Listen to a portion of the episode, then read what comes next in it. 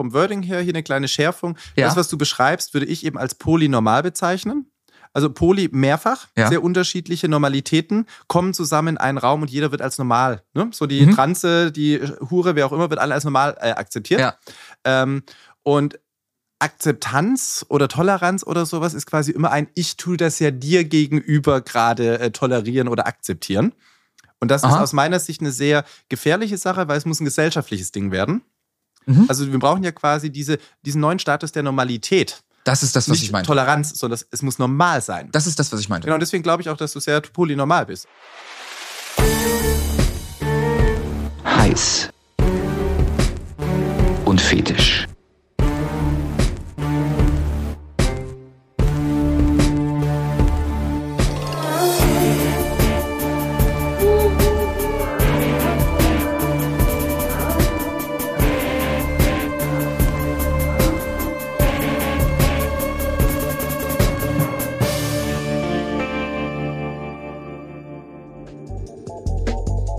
Herzlich willkommen zu Heiß und Fetisch.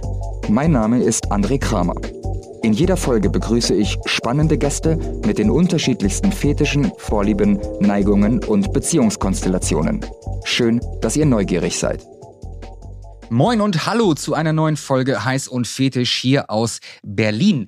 Ähm, es gibt jetzt endlich wieder eine Folge. Bei der letzten hatte ich ja Corona, dann hatten meine Interviewgäste Corona. Wir haben ein, äh, eine vierwöchige Verspätung, aber jetzt ist endlich wieder eine neue Folge Heiß und Fetisch für euch da. Mein Name ist André Kramer, ich lebe auf St. Pauli und ich bin Comedian. Und da mache ich mal eben ganz kurz einen Hinweis. Ich habe nämlich jetzt nach Corona endlich wieder Shows am Start. Nach zwei Jahren sind wir Künstler zurück auf der Bühne und ich möchte euch kleine Veranstaltungshinweise geben. Ich bin am 19.04. mit meinem Comedy-Programm Zuckerbrot ist alle in München im Schlachthof und am 29.04. in Frankfurt im Club der Jahrhunderthalle. Wenn ihr da also hinkommen möchtet, ähm, es gibt noch ein paar Karten, die gibt's online, findet ihr auf meiner Homepage andrekramer.de. Da würde ich mich sehr freuen. Und jetzt äh, zur heutigen Folge. Ich habe es gerade gesagt, ich bin in Berlin und zwar bin ich im Sin Berlin. Das ist ein äh, BDSM- und Fetischclub.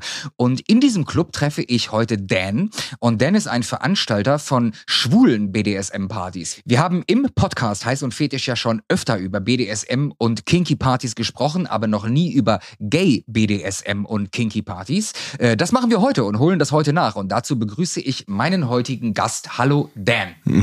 Hi. Moin, wie geht's dir? Du, soweit alles gut. Ähm, nach ein paar Anlaufschwierigkeiten jetzt alles happy hier drin. So? Und äh, ist ja auch schon unser zweiter Termin, den wir jetzt haben. Ja, Wir sind jetzt beide genesen, das ist doch gut zu wissen.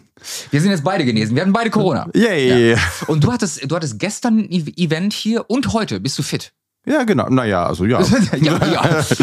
Den Umständen entsprechend, aber ja, passt Okay. schon. Äh, wie alt bist du denn? Ich bin jetzt 38 Jahre, Okay. Genau, und ähm, bin Seit schwul. wann, seit wann lebst du in Berlin? Du bist schwul, Also, ja? ja, Da reden wir gleich noch drüber. Ähm, seit, wann- oh, seit wann lebe ich in Berlin? Seit sechs Jahren, jetzt fest. Ja. Ähm, davor hatte mein Mann für ein paar Jahre schon in Berlin gelebt. Ja. Da war ich dann halt äh, Berlin-Tourist regelmäßig.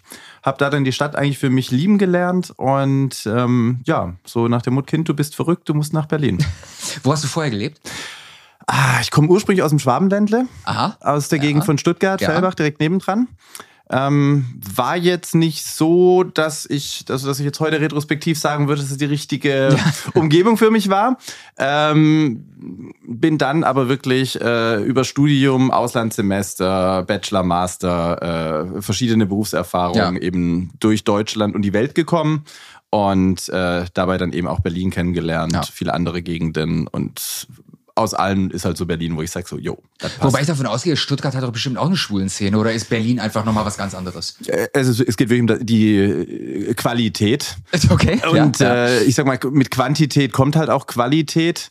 In Stuttgart bist du froh, wenn du quasi eine gute äh, schwulen Club überhaupt hast, der regelmäßig noch äh, besteht und ähm, ja, wo man quasi weiß, dass man sicher hingehen kann. In Berlin hast du halt den Club, der sich für deine äh, Gay-Zielgruppe wieder besser anbietet, wo du dann halt sagst, okay, du bist jetzt eher im Fetisch unterwegs, im BDSM-Bereich Ja. unterwegs, im Twinkie, im Party, im Muskelfetisch und so Circuit Party eher im Sexbereich, eher im ähm, ja, poppigen Ich Bereich, Ich da, gerade- also ich da ganz viele gleich, Bereiche. gleich bestimmt noch ein paar Nachfragen zu. Aber jetzt, wo, wo du es gerade sagst, unter Muskeln kann ich mir was vorstellen. Aber was ist Twinkie?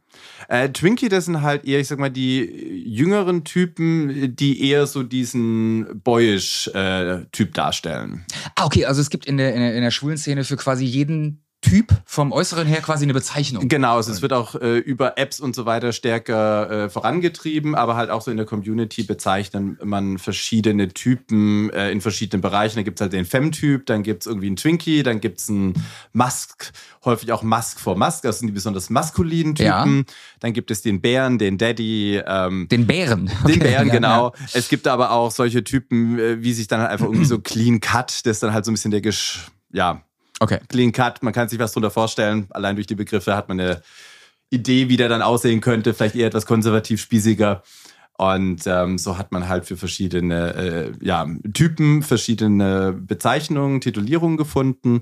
Und äh, das ist dann halt, ich sag mal, beim Daten relativ, also ziemlich hilfreich, Ja. weil ja, ja, man will ja schon vielleicht auf einen bestimmten Typ stehen und den dann suchen. Wo wir gerade dabei sind, welcher Typ bist du? Ich weiß es aktuell nicht.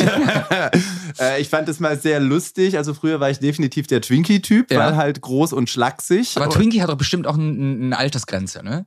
Ab wann ist man nicht mehr Twinkie? Es ist ein Erscheinungs, es ist ein Erscheinungsding. Also es geht nicht wirklich nach dem Alter, okay. es geht wirklich nach der Erscheinung.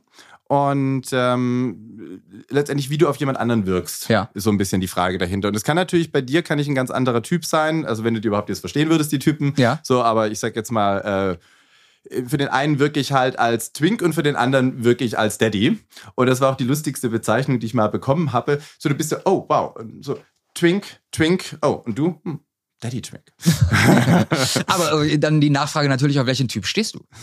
Ähm, da bin ich, ich sag mal, nicht super flexibel, aber ich habe eine große Range. Ähm, früher, bevor ich meinen Mann kennengelernt hatte, hatte ich einmal eben den, ich sag mal, älteren, maskulineren Typ Ja. und den jüngeren, eher Twinkie-Typ tatsächlich. Ja. Das sind, ich sag mal, so ein bisschen die Klischees auch, die man so in der Szene irgendwo findet, als die Schönheitsideale. Ähm, das war so, wenn man sich nicht zu tief auskennt, damals war ich noch nicht zu tief in der Szene drin, damals war das so, wow, es gibt halt nur die zwei Typen oder den Typ Boy Next Door oder Okay. ne, so. Und äh, dann gab es noch irgendwie so den Ledertypen, da habe ich gesagt, so ja, also eher so dann diesen muskulösen, athletischeren oder eben den Twinkie-Typ. Und dann hatte ich meinen Mann kennengelernt und seitdem ist zum Beispiel bei mir die Tendenz ganz stark zum, zum anderen, also zum Twinkie hingegangen, weil ich habe ja meinen Mann, Ja. wir leben offen, Okay. mittlerweile Poly. Und ähm, ja, durch, sag ich mal, Befriedigung dieses Types durch meinen Mann hatte ich dann da eine hohe Sättigung erreicht und mich dann eben anders orientiert. Das hat sich aber auch über die Jahre hinweg gewandelt. Also wenn man auch mehr lernt, oh, da wollte ich mal auch was anderes ausprobieren, Ja. mal exotischer. Ähm, ja, es gibt ja immer verschiedene Dinge, die man mal ausprobieren will oder mal Gelüste danach hat. Und äh, insofern hat sich das, also ich kann nicht hundertprozentig sagen, es ist immer der Typ, aber Okay. es gibt so eine gewisse Tendenz. wo Habt ich ihr, immer habt ihr eine. Bezeichnung für Heteros? Äh, ja, Heten ist definitiv eine Bezeichnung. Manche tun es ein bisschen als abwertend machen oder es ist halt eine Hete. Ähm, wird aber überhaupt nicht so genommen, weil äh, wir reden über uns auch halt, das ist irgendwie der Homo oder der Schwule oder sowas. Ja. Äh, wenn man damit relativ locker umgeht und nicht auf die Goldwaage legt, dann ist das äh, ein komplett gleichberechtigter Begriff. Ich als Hete, wenn ich schwul wäre, welcher Typ wäre ich? Ich wäre Hm. bestimmt kein Twink, oder? Nee, ich würde dich wahrscheinlich als Daddy. So mit Also, der. das ist das nicht dein Ernst, oder? Doch, natürlich. Weil mit äh, Glatze und eben dem leicht grauen Bart, dadurch hast du einen absolut reifen Charakter. Du wirkst sehr seriös, sehr zuverlässig. Du wirkst überhaupt nicht flatterig, so wie du da sitzt, sehr elegant, gut gekleidet. Das stimmt, das muss man auch mal sagen. Das ist einfach ein, ein, ein seriöser Daddy-Typ. Du wirkst jetzt nicht spießig, also nicht so dieses Clean Cut, Ja. aber halt eben gediegener, relaxter, entspannter. Aber ist ähm, Daddy äh, altersunabhängig oder war das ja. jetzt gerade eine Beleidigung? Nein, altersunabhängig. Okay, also es können Warum, auch, es, es können auch 28-jährige Daddy-Typen Typen sein. Ja. Ah, okay, verstehe. Ja, da, um dann das- bin ich der Daddy-Typ. Okay, Es geht um das klar. Erscheinungsbild. Okay, alles klar. Jetzt habe ich es verstanden. Also man würde sich quasi Daddy-Typ, das ist quasi, ein- ein Daddy-Typ ist jemand, der eigentlich, ähm, wie gesagt, meistens hat er die Tendenz, älter zu sein. Bei uns in der Beziehung ist es aber häufig so, obwohl ich der Jüngere bin, Ja. dass ich eher als älter wahrgenommen werde bei anderen, weil ich halt eher ruhiger bin, äh, relaxter bin, äh, vielleicht etwas stabiler gebaut bin. Ähm, Ach, als, komm hör auf. Naja, von der Schulterbreite meine ich. Ja, okay, das stimmt. Und äh, bei meinem Mann, der ist halt eher, äh, auch wenn er älter ist, er ist halt, er wirkt halt einfach hüpfiger, flippiger. Also er ist eigentlich so der Twink bei uns in der Beziehung. Okay. ich bin halt eher der, Manchmal. Manchmal ist es auch andersrum, aber ja. Okay. Auf der Party ist es häufig so, dass ich eher der ruhigere bin und er eben der Twink sozusagen bei uns. Gut, ich habe jetzt äh, am Anfang ein paar äh, ganz generelle Fragen, damit die Zuschauer dich äh, äh erstmal äh, noch ein bisschen besser kennenlernen. Gerne. Äh, ein paar Klassikerfragen, die ich in jeder Podcast-Folge meinen Gästen als erstes stelle. Mhm. Und die erste Frage, die ich offiziell stelle, ist: Wie alt warst du bei deinem ersten Mal? Äh, 18 und das erste Mal BDSM 19. Okay, ähm, war für dich, war es so, wie du es dir vorgestellt hast? Ich hatte keine Vorstellung davon. Ähm, es war sehr interessant, weil mir wurde damit sehr klar, ähm, also ich hatte sehr viel Selbsterkenntnis über mich gewonnen. Aha. Ähm, lag ich oben, wurde ich rallig, lag ich unten, ging alles wieder schlaff. also ich habe da sehr eindeutig meine Rolle identifizieren können, bereits bei diesem ersten, äh, es war nur ein bisschen rumgewichse. Ja. Aber äh, da war das so eindeutig bereits und das hat für mich so, okay, also damit ist das Ding auch schon geklärt und insofern, das war, ich meine, am Anfang muss man lernen, das muss jetzt nicht toll sein, das erste Mal. Es geht ja wirklich darum, dass man quasi äh, Augen öffnet und versteht, was es da so für sich gibt. Und insofern perfekt. Also sehr viel gelernt. Wie alt warst du, beziehungsweise wann war dir selber klar, dass du schwul bist? Es ist ja in aller Regel ein, also es ist nichts, was von jetzt auf gleich kommt, sondern es ist in gewisser Weise ein Prozess. Mhm.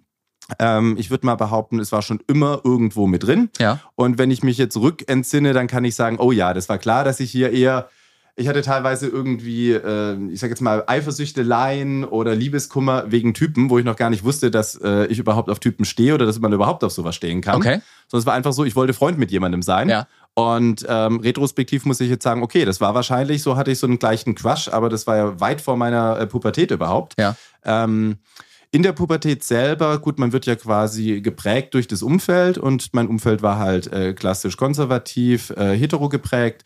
Deswegen habe ich mir natürlich auch gedacht, okay, ja, steht man halt auf Frauen. Ähm, dann gab es die ersten Züge des Internets. Mhm. Und das hat mir dann natürlich relativ viel Möglichkeiten gegeben. Auch Bravo war damals noch so ein Thema mit irgendwie Mann, Mann Frau irgendwie nackt abgebildet. Hat Ja. man auch irgendwie festgestellt, okay, ich tendiere wohl eher zum Mann. Ja, Die Frau konnte ich immer ignorieren so. Und im Internet dann irgendwie häufig Dreier, äh, MMF irgendwie so in der Richtung. Und äh, habe dann eben immer ten mehr tendiert zum, okay, vielleicht muss ich mir doch eingestehen, dass man die Frau gar nicht mehr braucht dabei. Aber in dieser äh, unklaren Pubertätsphase, hattest du mal was mit einer Frau oder irgendwie geknutscht als Teenie? Ja, ich hatte insgesamt, ich glaube, drei Freundinnen, aber außer irgendwie ein bisschen Bussi-Bussi und vielleicht war mal irgendwie ein Kuss mit dabei, Ja. mit ein bisschen mehr war da nix. Als ich dann aber mal bei der einen Freundin zu Hause übernachten wollte und ich dann bei ihrem Bruder im Zimmer schlafen musste, war das für mich viel interessanter. Okay. was ist passiert? Oder, oder äh, also ist was passiert oder äh, war es einfach nur schön für dich? Es war äh, tatsächlich schön. Es ist natürlich nichts passiert, weil es war weit auch vor der Zeit damals, wo ich sozusagen überhaupt was hatte. Aber wir haben einfach irgendwie die ganze Nacht über, über irgendwie Magic Cards damals geredet und der war irgendwie nur in Boxer bekleidet und saß in so einem Schneidersitz da. Das war dann auch noch sehr interessant und äh, hatte auch einen guten Körperbau. Insofern hab ich schon so gedacht, so, ja, das ist eigentlich toll so. Das ist auch ein, vor allem ein geiler Trick. So für, für äh, junge schwule Männer, sich irgendwie äh, eine Freundin zu holen, wenn man scharf auf dem Bruder ist, Das weil man ist- dann in das Zimmer ver- verfrachtet wird. Ja, das klappt nur in einem gewissen jungen Alter. Ich glaube, auch mittlerweile sind die Eltern so weit, dass sie dann sagen, so, ja, ja, das schlaft halt zusammen so ungefähr. Wird alles ja etwas jünger mittlerweile. Also Als du es dann äh, für dich selber wusstest, ähm, wie hat deine Familie und dein Umfeld reagiert? Wie war dein Coming Out? Also mein Coming Out war dann mit, also so intern würde ich sagen, so klar war es mir mit 16. Das war so der, wo es eindeutig war, dass ich mich wirklich getraut hatte, ähm, dann auch in meine schwule Bar zu gehen. Das war eben mit 18. Ähm, und dann hatte ich hinterher sozusagen mein Coming Out. Mhm. Und äh, bei meiner Mutter waren irgendwie, ich weiß nicht mehr, welche Reihenfolge es war, aber ähm, wusste ich ja schon immer. Okay. Äh, ich liebe dich immer noch oder du bist immer noch mein Sohn und ähm, aber nur mit Kondom. Das ist doch das Beste, was passieren kann. So. Also insofern, es war super. Ja. So, und dann äh, einen Tag danach äh, hat sich meine Mutter nochmal irgendwie Zeit genommen, sich mit mir auf die Treppe gesetzt, so diese Mutter-Sohn-Gespräche. Also ich bin damals weitestgehend bei meiner Mutter äh, aufgewachsen. Und ähm, hat dann so gemeint, so, weißt du, also ich finde das echt in Ordnung, kann das akzeptieren. Solange du jetzt nicht irgendwie anfängst, äh, Track zu werden oder auf SM zu stehen. Okay. Naja, also Hat richtig gut geklappt. das mit dem dieser- Drag habe ich bisher noch nicht so wirklich für mich entdeckt. Okay. Aber das andere, das hat nicht so, ähm, ja, das weiß aber auch meine Mutter insofern. Ja. Alles gut mittlerweile. Aber das war so damals so. Alles gut, aber, und ich wusste schon, okay, also eins von beidem werde ich dir definitiv äh, noch einfügen müssen. Okay, und weiß sie aber Bescheid? Ist sie, ist Ja, sie ja. fein damit mittlerweile? Ja, alles in Ordnung. Sie weiß auch, was ich arbeite, was ich tue. Ja, okay, Also sie ist über alles aufgeklärt. cool.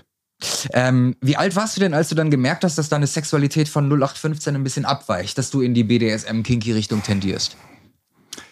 Tatsächlich würde ich das erst mit 28, 29, 30, dass ich hier wirklich, ich sag mal, eine extreme Ausprägung habe, Ja. weil davor war es für mich Ich frage deswegen, weil du es eben gesagt, erstes Mal mit 18, erstes Mal BDSM mit 19. Nein, es war für mich da äh, einfach dauerexistent.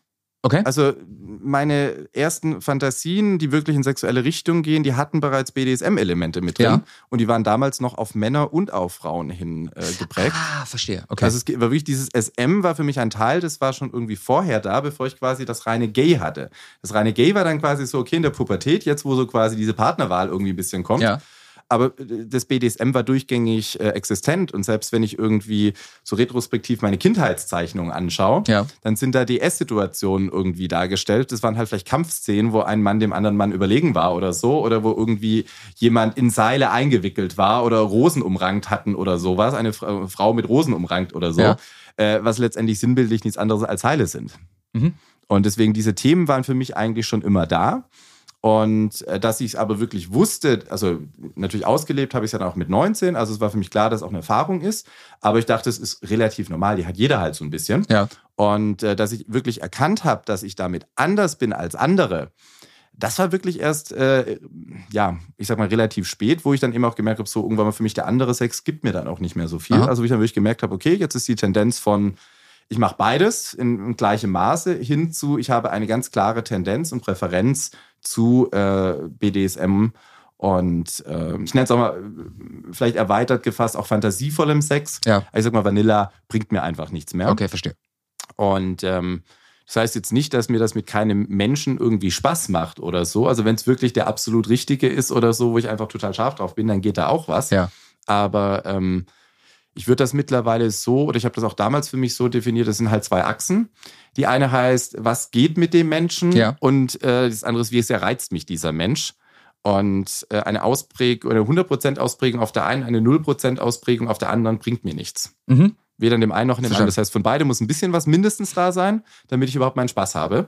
Und ich meine, man kann ja auch in Vanilla-Sex Elemente wie Würgen mit reinbringen oder dominieren oder sonst noch was. Das ist, ich sag mal, für viele nicht mal bewusst, dass das irgendwie eine BDSM-Praktik ist, sondern dass die sagen halt einfach, ach, wir machen einfach Waffensex und dann will der halt geschlagen werden und irgendwie wirklich durch den Raum geschleudert werden und die Ohrfeige und gewürgt und hochgehoben am Hals oder sonst noch was, wo ich mir denke, wow, also manche meiner BDSM-Partner hören da auf oder wenn ich denen dann irgendwie die, die Eier lang ziehe oder sowas, ähm, dann denkt man sich so zum Schluss, äh, jo, also äh, das war jetzt guter BDSM, Rough Sex, wie auch immer du Ohne vorher drüber zu reden. Ohne vorher drüber zu reden, ohne dass, ohne dass du mir schon gar gesagt hast, dass du auf BDSM Ja. stehst. Aber ich habe einfach halt im Impuls nachgegeben und hinterher gefragt, so nee, also BDSM stehe ich ja gar nicht drauf. Wir sind ja hier gerade im Sin Berlin in einem BDSM-Club, wo du äh, Partys veranstaltest. Seit Mhm. wann machst du das? Also Partys selber mache ich jetzt seit 2019. Aha. Ähm, Hast dir die beste Zeit ausgesucht. Ein Ja, paar Monate so- später kam Corona. So. Naja, es war ein Jahr genau später. Wir hatten den ersten Testlauf, äh, ich glaube, im April 2019 und die letzte Veranstaltung hier in äh, März 2020. Okay, im 15. März war, glaube ich, der Lockdown oder sowas. Irgendwie ne? sowas, genau. Ja. Hast du selber Fetische, über die wir gleich reden können? Tatsächlich bin ich relativ fetischfrei. Ja. Jetzt ist aber die Frage, wie du einen Fetisch definierst. Also für mich ist Fetisch quasi die Vorliebe für ein Material, Produkt oder anderes Objekt. Exakt. Wenn du sie so definierst, bin ich fetischfrei. Okay. Ich habe eine leichte Tendenz zu Sport, aber es ist bei mir auch schon, dass ich eher einen Realsportfetisch habe. Also wenn nur jemand Sportklamotten trägt, bringt mir das nicht so viel, aber äh, wenn tatsächlich jemand Spaß am Sport hat und ich den auch sehe, wie der irgendwie äh, sich da äh, bemüht und quasi an seine Grenzen geht, Ja. Dann ist das für mich tatsächlich ein, eine Stimulation. Aber es ist eigentlich kein Fetisch im klassischen äh, Verständnis. Ja, aber das ist doch voll ein, das ist voll, voll praktisch. Du kannst dich in, in den Park setzen und den Joggern zugucken und wirst geil. Naja, geil werde ich jetzt nicht davon, aber es ist halt ein, erhöhte, ein Okay. erhöhtes Interesse, nennen wir es mal so. Also es ist auch ein sehr leichter Fetisch, ja. Okay. Bist du ähm, selber devot, dominant oder Switcher? Ich bin rein dominant, wobei Ja. ich es hasse, den Begriff dominant für mich zu verwenden, weil Nämlich? der einfach viel zu äh, Welchen verwendest du? klischeebehaftet ist. Ich sage, ich bin halt ein Sadist, Mhm. ich bin ein Rigger, ähm, ich bin Caregiver, ich bin ein ähm, Owner und ja, man kann das auch als dominant zum Schluss bezeichnen Ja. oder Master oder wie auch Wenn man immer. einen Strich drunter macht. Genau so ist Fazit, aber ähm, ich weiß, was ich will. Mhm. Und das heißt jetzt nicht, dass ich. Das wissen Subs auch. Genau, so. Ja. Und äh, ein Sub, der von unten dominiert, äh, ist er dann der Dom. Ja. So, und das ist halt nicht, wo ich, da kann ich mich nicht einordnen. Und ich mach's immer einvernehmlich mit meinen Subs. Ja, Topping from the Bottom muss man sowieso aufpassen. Ja, das macht mir auch überhaupt keinen Spaß mehr. Da bin ich raus. Limit, sorry, Ähm, Kühlschrank. Jetzt hier nochmal zu der, zu der Location. Was war das Verrückteste, würdest du sagen, was auf deinen Partys jemals passiert ist? Was ist verrückt für dich? Das äh, ist eine gute Frage. Ähm, ich war noch nie auf deinen Partys. Ich habe noch nie eine äh, schwule BDSM-Session gesehen. Ähm, ich höre nur immer so Geschichten aus dem Berghain, ähm, dass da auf dem Tresen gefistet wird, dass es die Leute an der äh, auf dem Klo gibt, äh, an der an der Pissrinne, die sich äh, anpinkeln lassen wollen. Äh, sowas. Also Okay. das ist jetzt Also. in dem Sinne würde ich sagen nicht verrückt, aber ich würde es anders formulieren. Dann vielleicht, was war das Extremste, was du hier je gesehen hast? Also, ich würde die Frage, oder ich will jetzt erstmal zwei, äh, zwei Sachen sozusagen vorwegnehmen. Erstens, ich habe mit gemischten Veranstaltungen angefangen. Das heißt, die mache ich auch schon wesentlich länger. Ja. Ähm, ich habe das Konzept hier bei der Polynormalität, was heißt, jeder soll genauso sein, wie er ist und Mhm. den anderen genauso akzeptieren, wie er ist. Ähm, und das sind bei mir immer sehr viele schwule Menschen eben mit dabei Ja. gewesen. Und aus einer, also tatsächlich aus unserer Hochzeit heraus hat sich auch der Kontakt mit dem Club hier äh, ergeben. Und äh, ja, da hatten wir schon quasi eine gemischte BDSM-Party in einem anderen, also im Club Avalon hier in Berlin, Okay. ähm, gefeiert mit äh, 111 Gästen. Und das war eine Riesensause und ähm, einfach geil gewesen. Daraus hat sich quasi dann eine Eventreihe eigentlich ergeben, die Kinky in Wonderland, die eben in dieses Konzept wieder aufgegriffen hatte. Und daraus hinterher hat sich dann erst tatsächlich der Kontakt eben mit dem Sinn Berlin ergeben, wo Ja. ich jetzt aktuell die T-Gesellschaft mache, die immer noch diesen polynomalen Spirit, also den gemischten Konzept verfolgt. Und Die ist heute Abend die Teegesellschaft. Genau, ne? die ist heute Abend. Okay. Die ist immer äh, am Samstag nach dem ersten Freitag im Monat. Ja. Und am Freitag mache ich eben den Gay-Abend. Das heißt, Freitag ist überwiegend Gay und gegen später des Abends plus Friends. Und am Samstag ist eben immer bewusst gemischt. Und ähm, ja, das ist quasi so jetzt mein Algorithmus, den ich jetzt hier gerade durchlebe. Es gibt noch ein paar Sondertermine wie Folzim, Ostern, CSD oder so, aber ansonsten, Und was war jetzt das Extremste, was du hier je gesehen hast? das war der erste Teil der Geschichte. Okay. Der zweite Teil der Geschichte ist, ähm, hast du Alice in Wonderland gesehen? Nein. Okay. Es gibt ein wunderbares Zitat da drin, das es einfach beschreibt. We are all mad here. Okay. So, und wenn Mhm. wir alle verrückt sind, woher Ja. soll ich dann noch wissen, was für dich jetzt verrückt ist? Ja, du hast recht. Ich habe da auch mit, äh, mit äh, wenn du den kennst, Dr. Marc Benecke, habe ich eine ne, ne Folge gemacht. Ähm, und der hat auch gesagt, im Grunde genommen, äh, in seinem Job, was er alles, alles sieht als, als Rechtsmediziner, ihn schockt nichts mehr. Äh, für ihn Ja. gibt es nichts Verrücktes. Deswegen hätte ich von Anfang an fragen sollen, die extremste Praktik, die du hier vielleicht je gesehen hast. Gleiche Frage, was ist extremst für dich? Oh, Du musst ja bedenken, dass wir natürlich kinky Zuhörer haben, aber auch sehr viele Vanilla-Zuhörer. Mhm. Und für die wäre zum Beispiel, ist, sind Praktiken wie Fisting oder so schon total abgedreht und verrückt. Ja, im schwulen Bereich ist Fisten nicht mal BDSM. Genau Da deswegen ist komme ich darauf. Was, genau. im schwulen, was ist im schwulen Bereich? Oder dann stelle ich die Frage anders. Was ist im schwulen Bereich extrem? Also ich glaube, im schwulen Bereich, wenn wir in Richtung BDSM denken, ist, sind tatsächlich, ich sag mal, die äh, Hautpenetrationsspielarten wie Nadeln, Cutting oder Okay. ähnliches, Mhm. was du im Hetero-Bereich relativ viel hast, ist Ja. bei uns dann, wow, keine Echt? Hautverletzung, Okay, okay, aber zwei Fäuste im Arsch. okay. So, damit du mal so eine Vorstellung hast. Im, im Hetero-Bereich, äh, Fisten, äh, oh mein Gott, allein schon irgendwas hinten in den Arsch rein, so einen kleinen Winzplug Ja. bei einem Mann oder einer Frau und die sagen, oh mein Gott, war das kinky. Ja. Und wir denken so, den tust du dir vorne in die Harnröhre reinmachen, oder? So, also das ist. Äh, Darauf wollte ich, das, das war, die- so war die Frage gemeint. Genau, aber Okay. deswegen, ich kann dir das nicht, nicht, also das ist wirklich eine sehr individuelle Sache. Ja. Und äh, also wenn ich auch mit der Chefin hier rede vom Laden, äh, die erzählt mir dann Dinge, wo ich mir denke so, oh mein Gott, das könnte ich mir bei mir gar nicht mehr vorstellen. Im Laden selber, also bei den Veranstaltungen, ich würde mal behaupten, wir sind gemäßigt. Okay, verstehe. Weil wir haben immer einen, einen starken Social-Aspekt. Und die Idee bei den Veranstaltungen ist eigentlich immer, dass wir auch eher eine Kontaktfläche bieten, wo sich die Leute kennenlernen können, wo du auch, ich sag mal, normale Kontakte findest. Ja. Also normal in deinem Verständnis von Okay. normal, im Sinne von polynormal. Ja. Also wir sind pervers sozusagen, dann normal perverse so Okay. ungefähr, wo du dich dann austauschen kannst und mit denen quasi ähm, ja, äh, vielleicht äh, neue Konzepte für dich entdeckst, dich äh, näher kennenlernst, vielleicht was Neues mal ausprobieren kannst und dann aber auch passende Leute für dich findest und dich damit dann weiterentwickelst. Und häufig sind eben diese Extremsachen, die sich dann hier vielleicht auch treffen könnten oder so gar nicht hier praktiziert, weil ja hier, ich sag mal, immer noch eine gewisse ähm, Zuschauertauglichkeit da sein muss. Mhm. Also wenn wir jetzt hier plötzlich ein Cutting drin machen oder sowas, dann springen mir die meisten meiner Gäste äh, irgendwie aus dem Laden raus ja. und kippen hinten um. Ja. Ähm, ich weiß, es gibt hier Veranstaltungen drin, äh, da kippen sie um, wenn eben eine Faust irgendwo hinten drin ist mhm. oder ähm, ähnliches. Also deswegen, äh, im, bei meinen Veranstaltungen würde ich sagen, ist es gemäßigt. Und äh, gemäßigt ist eben eine Definitionsfrage und es tut jeder für sich anders definieren. Aber äh, wir sagen zum Beispiel auch, also bitte versucht hier Extremspraktiken nur nach Rücksprache mit uns zu machen. Und wir geben euch dann zum Beispiel einen Raum, wo ihr euch zurückziehen okay, könnt. Ja. Und wo okay, wir dann okay, sagen können, wer das sehen möchte, ne, wenn ihr Zuschauer wollt, wer das sehen möchte, kann gerne dazukommen. Ja. So ein kleines Trigger-Warning oder sowas. Aber ich sag jetzt mal, äh, Spanken, Sex, Gruppenorgien oder ähnliches, äh, das ist alles im normalen Bereich. Auch, ich sag mal, äh, Fessel gibt es relativ viele Praktiken, die natürlich auch schon relativ extremst kommen werden. Ist alles hier irgendwo im relativ normalen Bereich und sonst ist wirklich eine Show oder ex extra angekündigt ja. und dann äh, kriegt es den Raum dafür. Okay, wir spielen ein kleines Spiel. Das Spiel heißt Entweder oder. Mhm. Ähm, ich werfe ein paar Entweder oder Begriffe in den Raum und du antwortest, ähm, trink ruhig erstmal ein Stückchen Wein. Äh, es ist ja auch schon, was haben wir jetzt, Viertel vor fünf?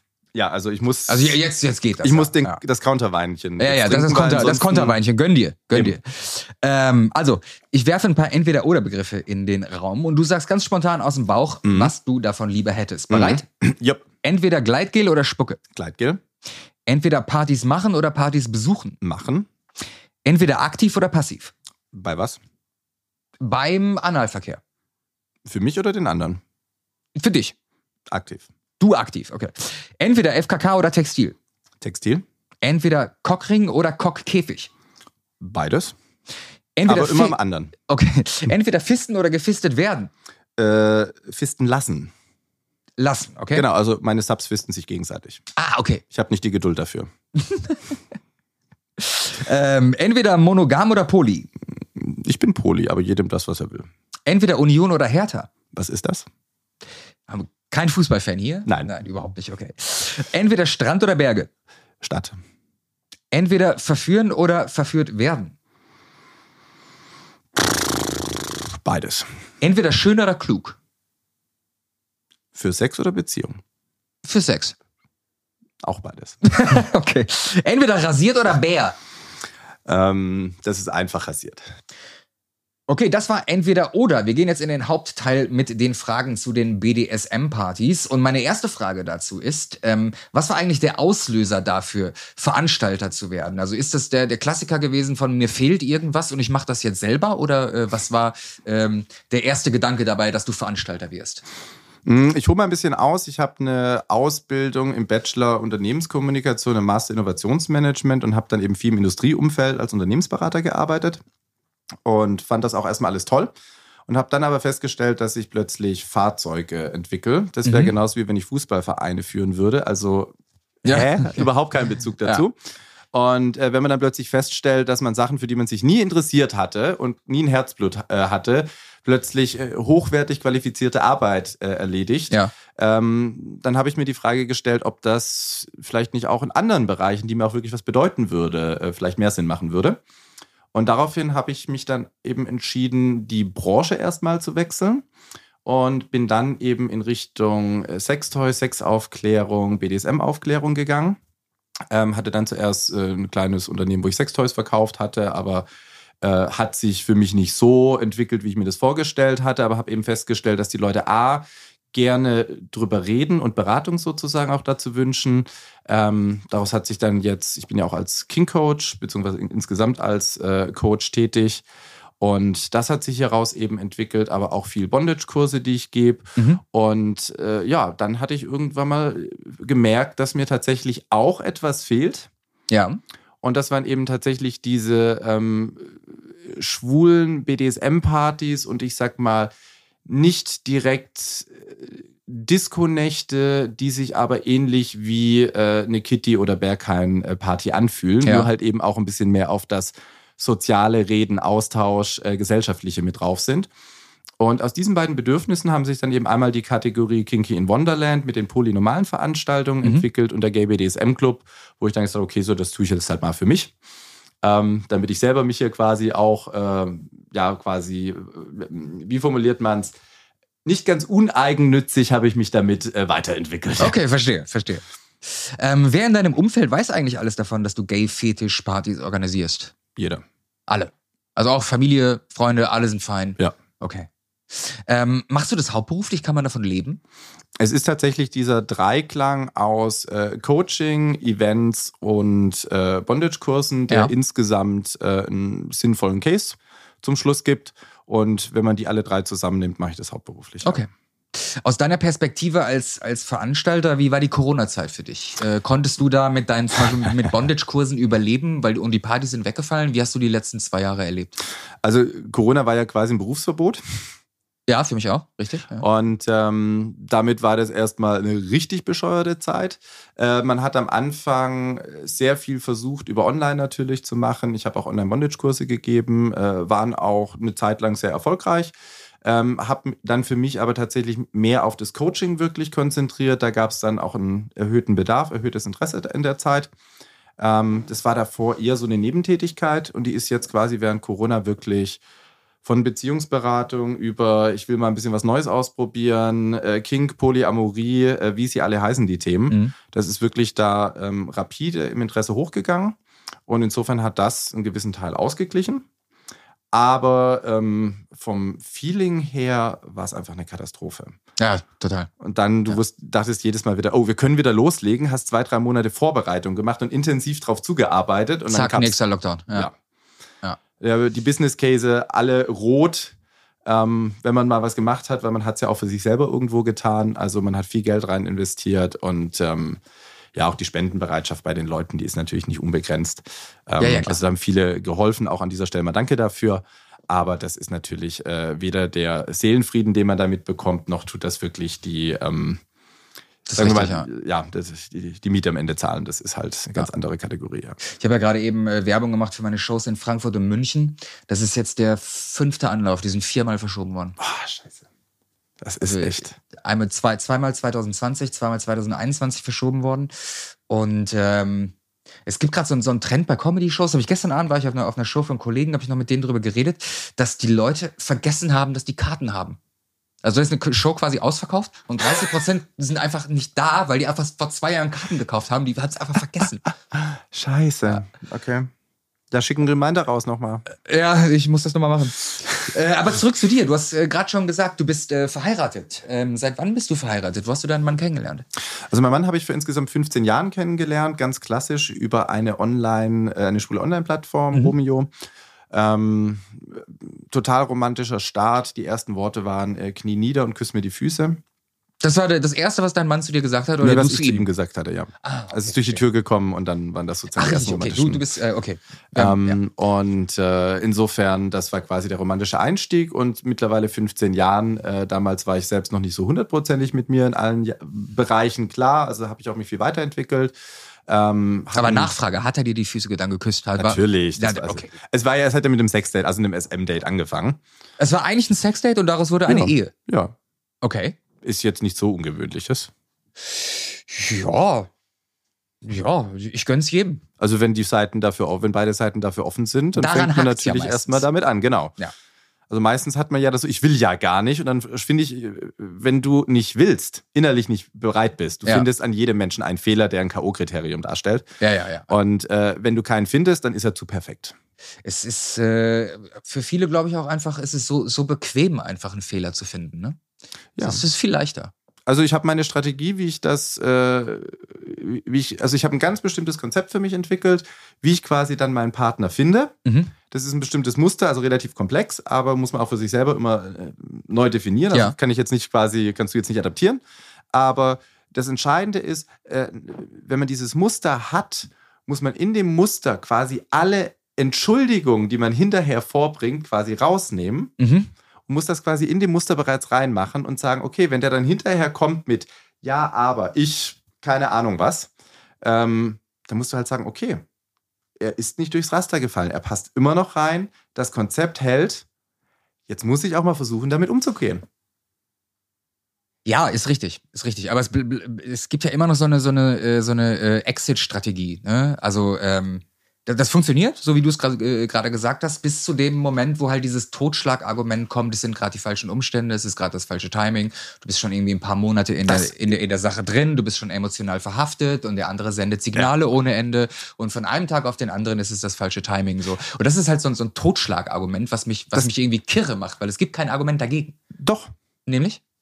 Du willst. Du musst, du musst selber im Vorfeld, weil du weißt, dass dieses Totschlagargument kommen wird ich, ich habe meinen Mann kennengelernt. Ich wusste, in einem halben Jahr bin ich im Ausland. In Shanghai. Mhm.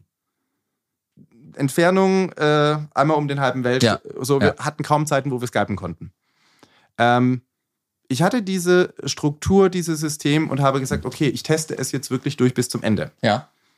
Und dann war ich ein halbes Jahr im Ausland und ich habe dann einfach festgestellt, okay, ähm, es gab einen Punkt, entweder muss ich jetzt quasi früher zurück, bin dann tatsächlich einen Monat früher zurück. Also mhm. die sechs, ich habe den Urlaub quasi geskippt, der mhm. am Ende des Praktikums gewesen wäre.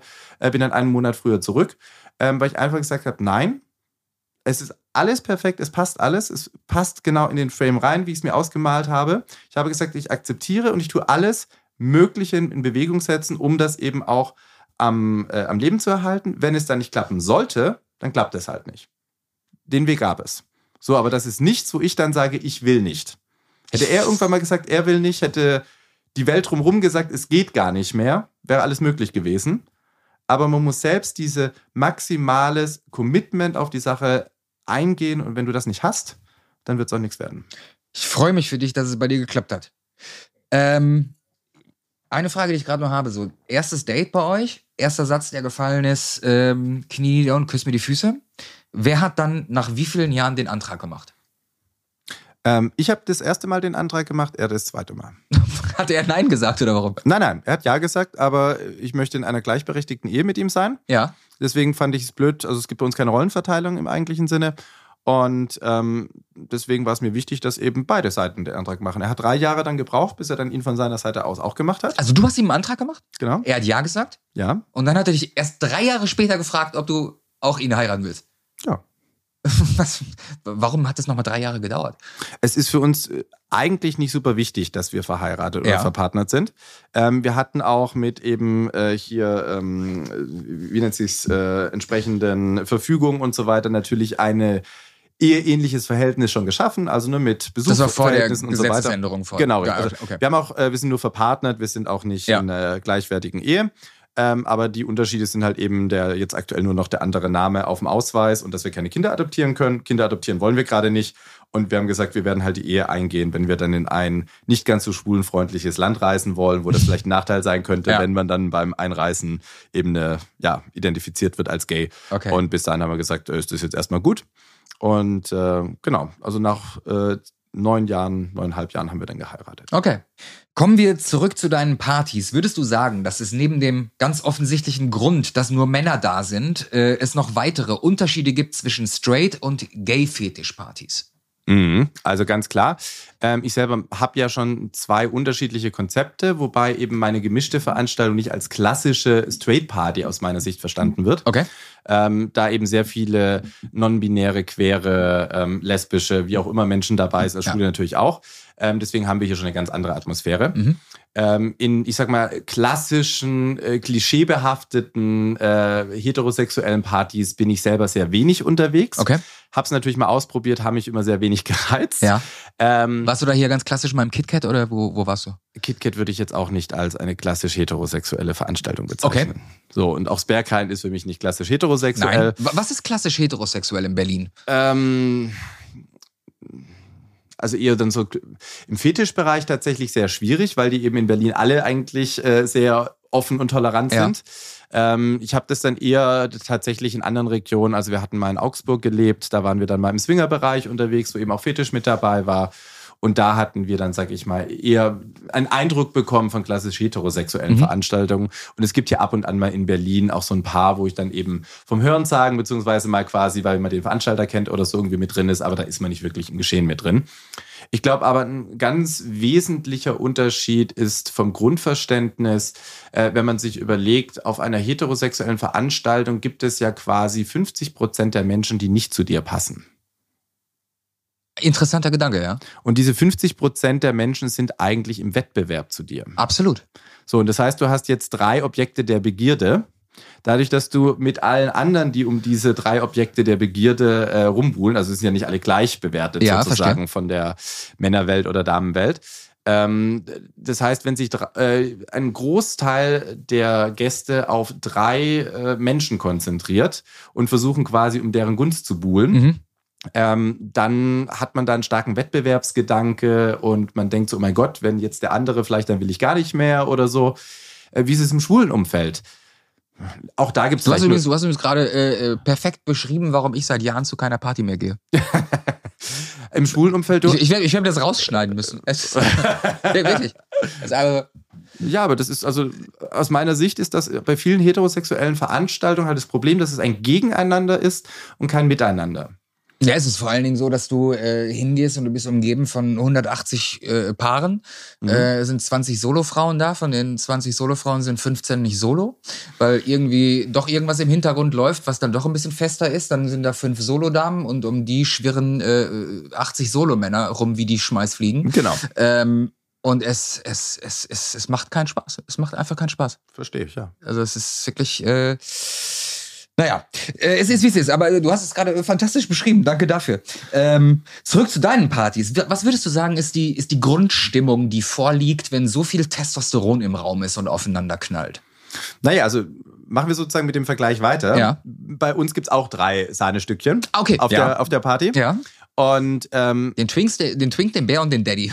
Das ist ja jetzt egal. Also Okay. ne, je nachdem, was sozusagen der nur Typ Spaß. ist, genau. Ja. Ähm, aber nehmen wir an, wir haben drei Sahnestückchen da, um die alle drumrum wuseln.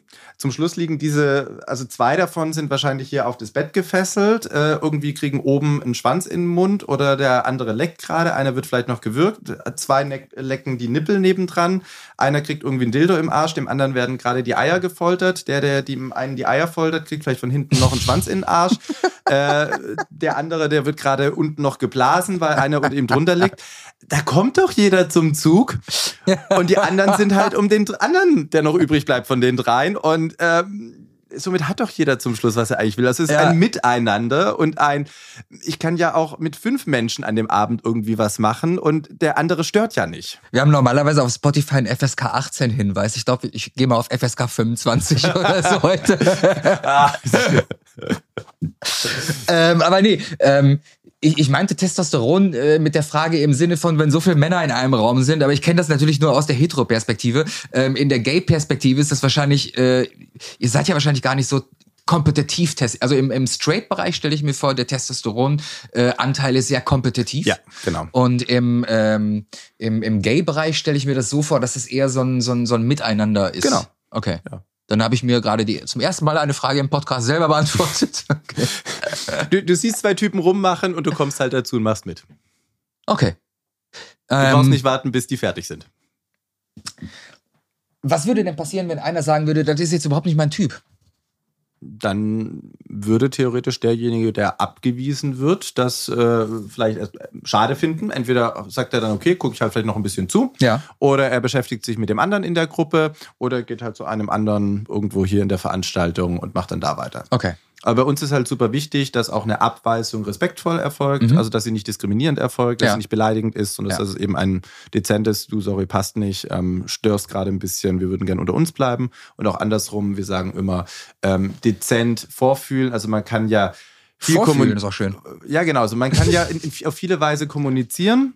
Und äh, tatsächlich wird häufig nicht, mit, nicht nur mit Sprache kommuniziert, also gerade im Gay-Umfeld wird halt sehr viel nonverbal gemacht. Ja. Und dann nähert man sich halt langsam an und man sieht dann entweder vielleicht eine gehobene Hand, die eher eine Abweisung bedeutet, oder vielleicht wird auch gleich die Hand auf die Schulter und der Kopf irgendwie an den Schwanz gedrückt oder so. Und damit ist man dann schon integriert. Das heißt, man kann hier wunderbar quasi über ein langsames Annähern äh, die Frage stellen, ist das okay, wenn ich mit reinkomme? Und äh, ja, somit kann das hier sehr harmonisch und abgestimmt und kommunikativ äh, quasi abgeklärt äh, Ja. funktionieren. Bist du äh, auf deinen Veranstaltungen dann ausschließlich Veranstalter oder stürzt du dich dann irgendwann Ja. auch ins Gewimmel? Ganz klar ausschließlich Veranstalter. Nur Veranstalter? Ja. Also ab und an mal, ich sag mal, ein bisschen anheizen, anteasen oder sowas, ja. Mhm. Aber, ähm, oder ich sag mal, wenn es vielleicht sehr spät wird und. Es war noch nie ein Typ dabei, wo du gedacht hast, boah, Doch. ich, ich ganz klar. okay. Aber ich bin Veranstalter. okay. So, und wie man sagt, wenn spät wird Dann und hast die, du als Sex als Veranstalter. ja, also, wenn, die, wenn die Gäste eben dann schon alle fertig sind und der eine Typ halt, äh, weil, wir, ne, weil ich ihn auch reize oder so, dann eben versteht, okay, er muss vielleicht noch ein bisschen länger bleiben, bis ich eben fertig bin Ja. mit meinem Job, dann habe ich da hinterher schon noch ein bisschen Spaß. Dann lasse ich äh, auch mal mein Team abbauen und so weiter und dann tue ich mich halt ein bisschen länger hier auch mal beschäftigen. Aber im Kern, ich bin Veranstalter und äh, es ist ja nicht so, dass die Menschen dann nicht meine Nummer haben und ich dann mit denen nicht hinterher schreiben kann, dann trifft man sich privat mal. Ähm, Wenn der Mythos aus dem Berghain stimmt, dann gehen Partys in Berlin ja auch gerne mal bis montags mittags um elf, oder? das kommt auf den Drogenkonsum drauf an. Schön, dass du sagst. Äh, zu Drogen wollte ich gleich drüber sprechen. Nee, aber ganz, äh, ganz im Ernst, wie lange gehen deine Partys? Ähm, Wir fangen relativ So Straight-Partys ja. so in, in Hamburg ist um 4, 5 Uhr morgens ist vorbei. Ja. Man hört aus Partys äh, in Berlin immer, die fangen samstags um 11 Uhr an und sind dann Montagmorgens um 11 Uhr fertig. Mhm. Ist das so?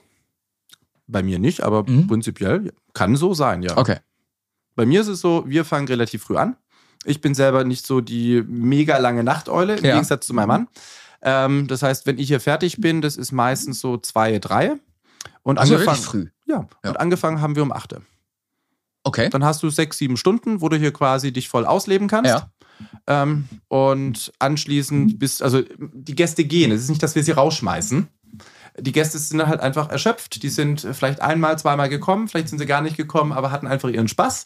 Haben alle in dem Raum kennengelernt. Wir sind ja sehr kleine Veranstaltung hier. Also es ist in Berlin, das ist jetzt kein riesen Location. Ja. Ähm, das ist immer klein, gemütlich und du hast wirklich die Chance, auch mit fast jedem hier äh, irgendwie einen Abend mal irgendwie in Kontakt zu kommen. Mhm. Also wenn du es wirklich drauf anlegst, geht das.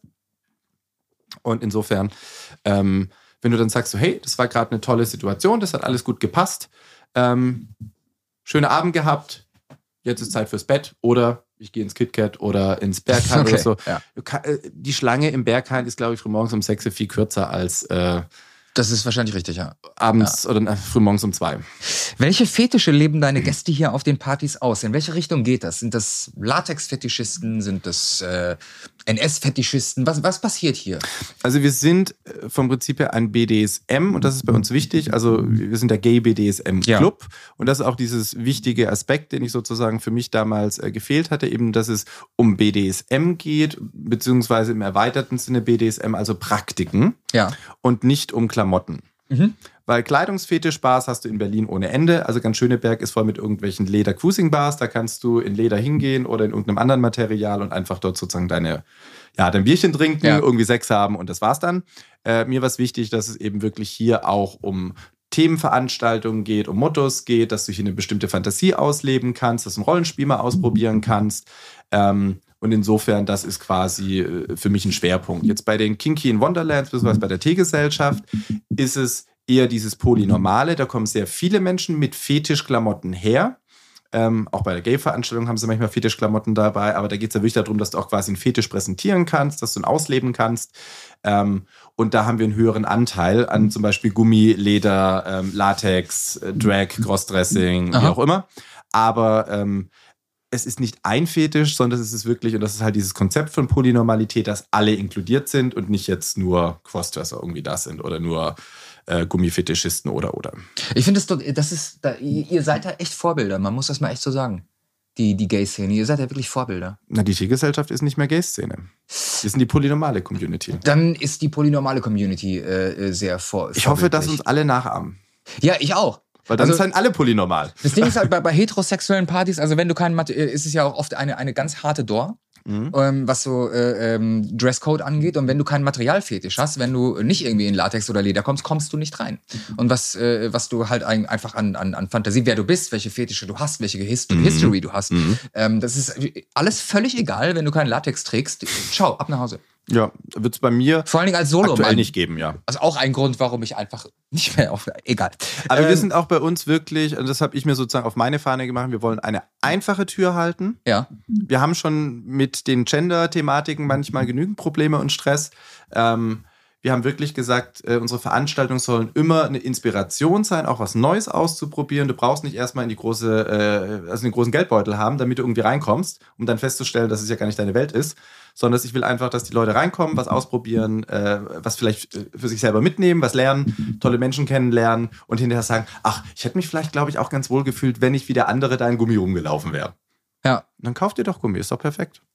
Ja, aber es hat halt auch nicht jeder einen Gummi- oder Latexfetisch. Genau. Ne? Und, aber die, die, das sind da einfach Dann Menschen, die in trotzdem der, reinkommen. in der, in der He auf Heteropartys dann leider äh, ausgeschlossen werden.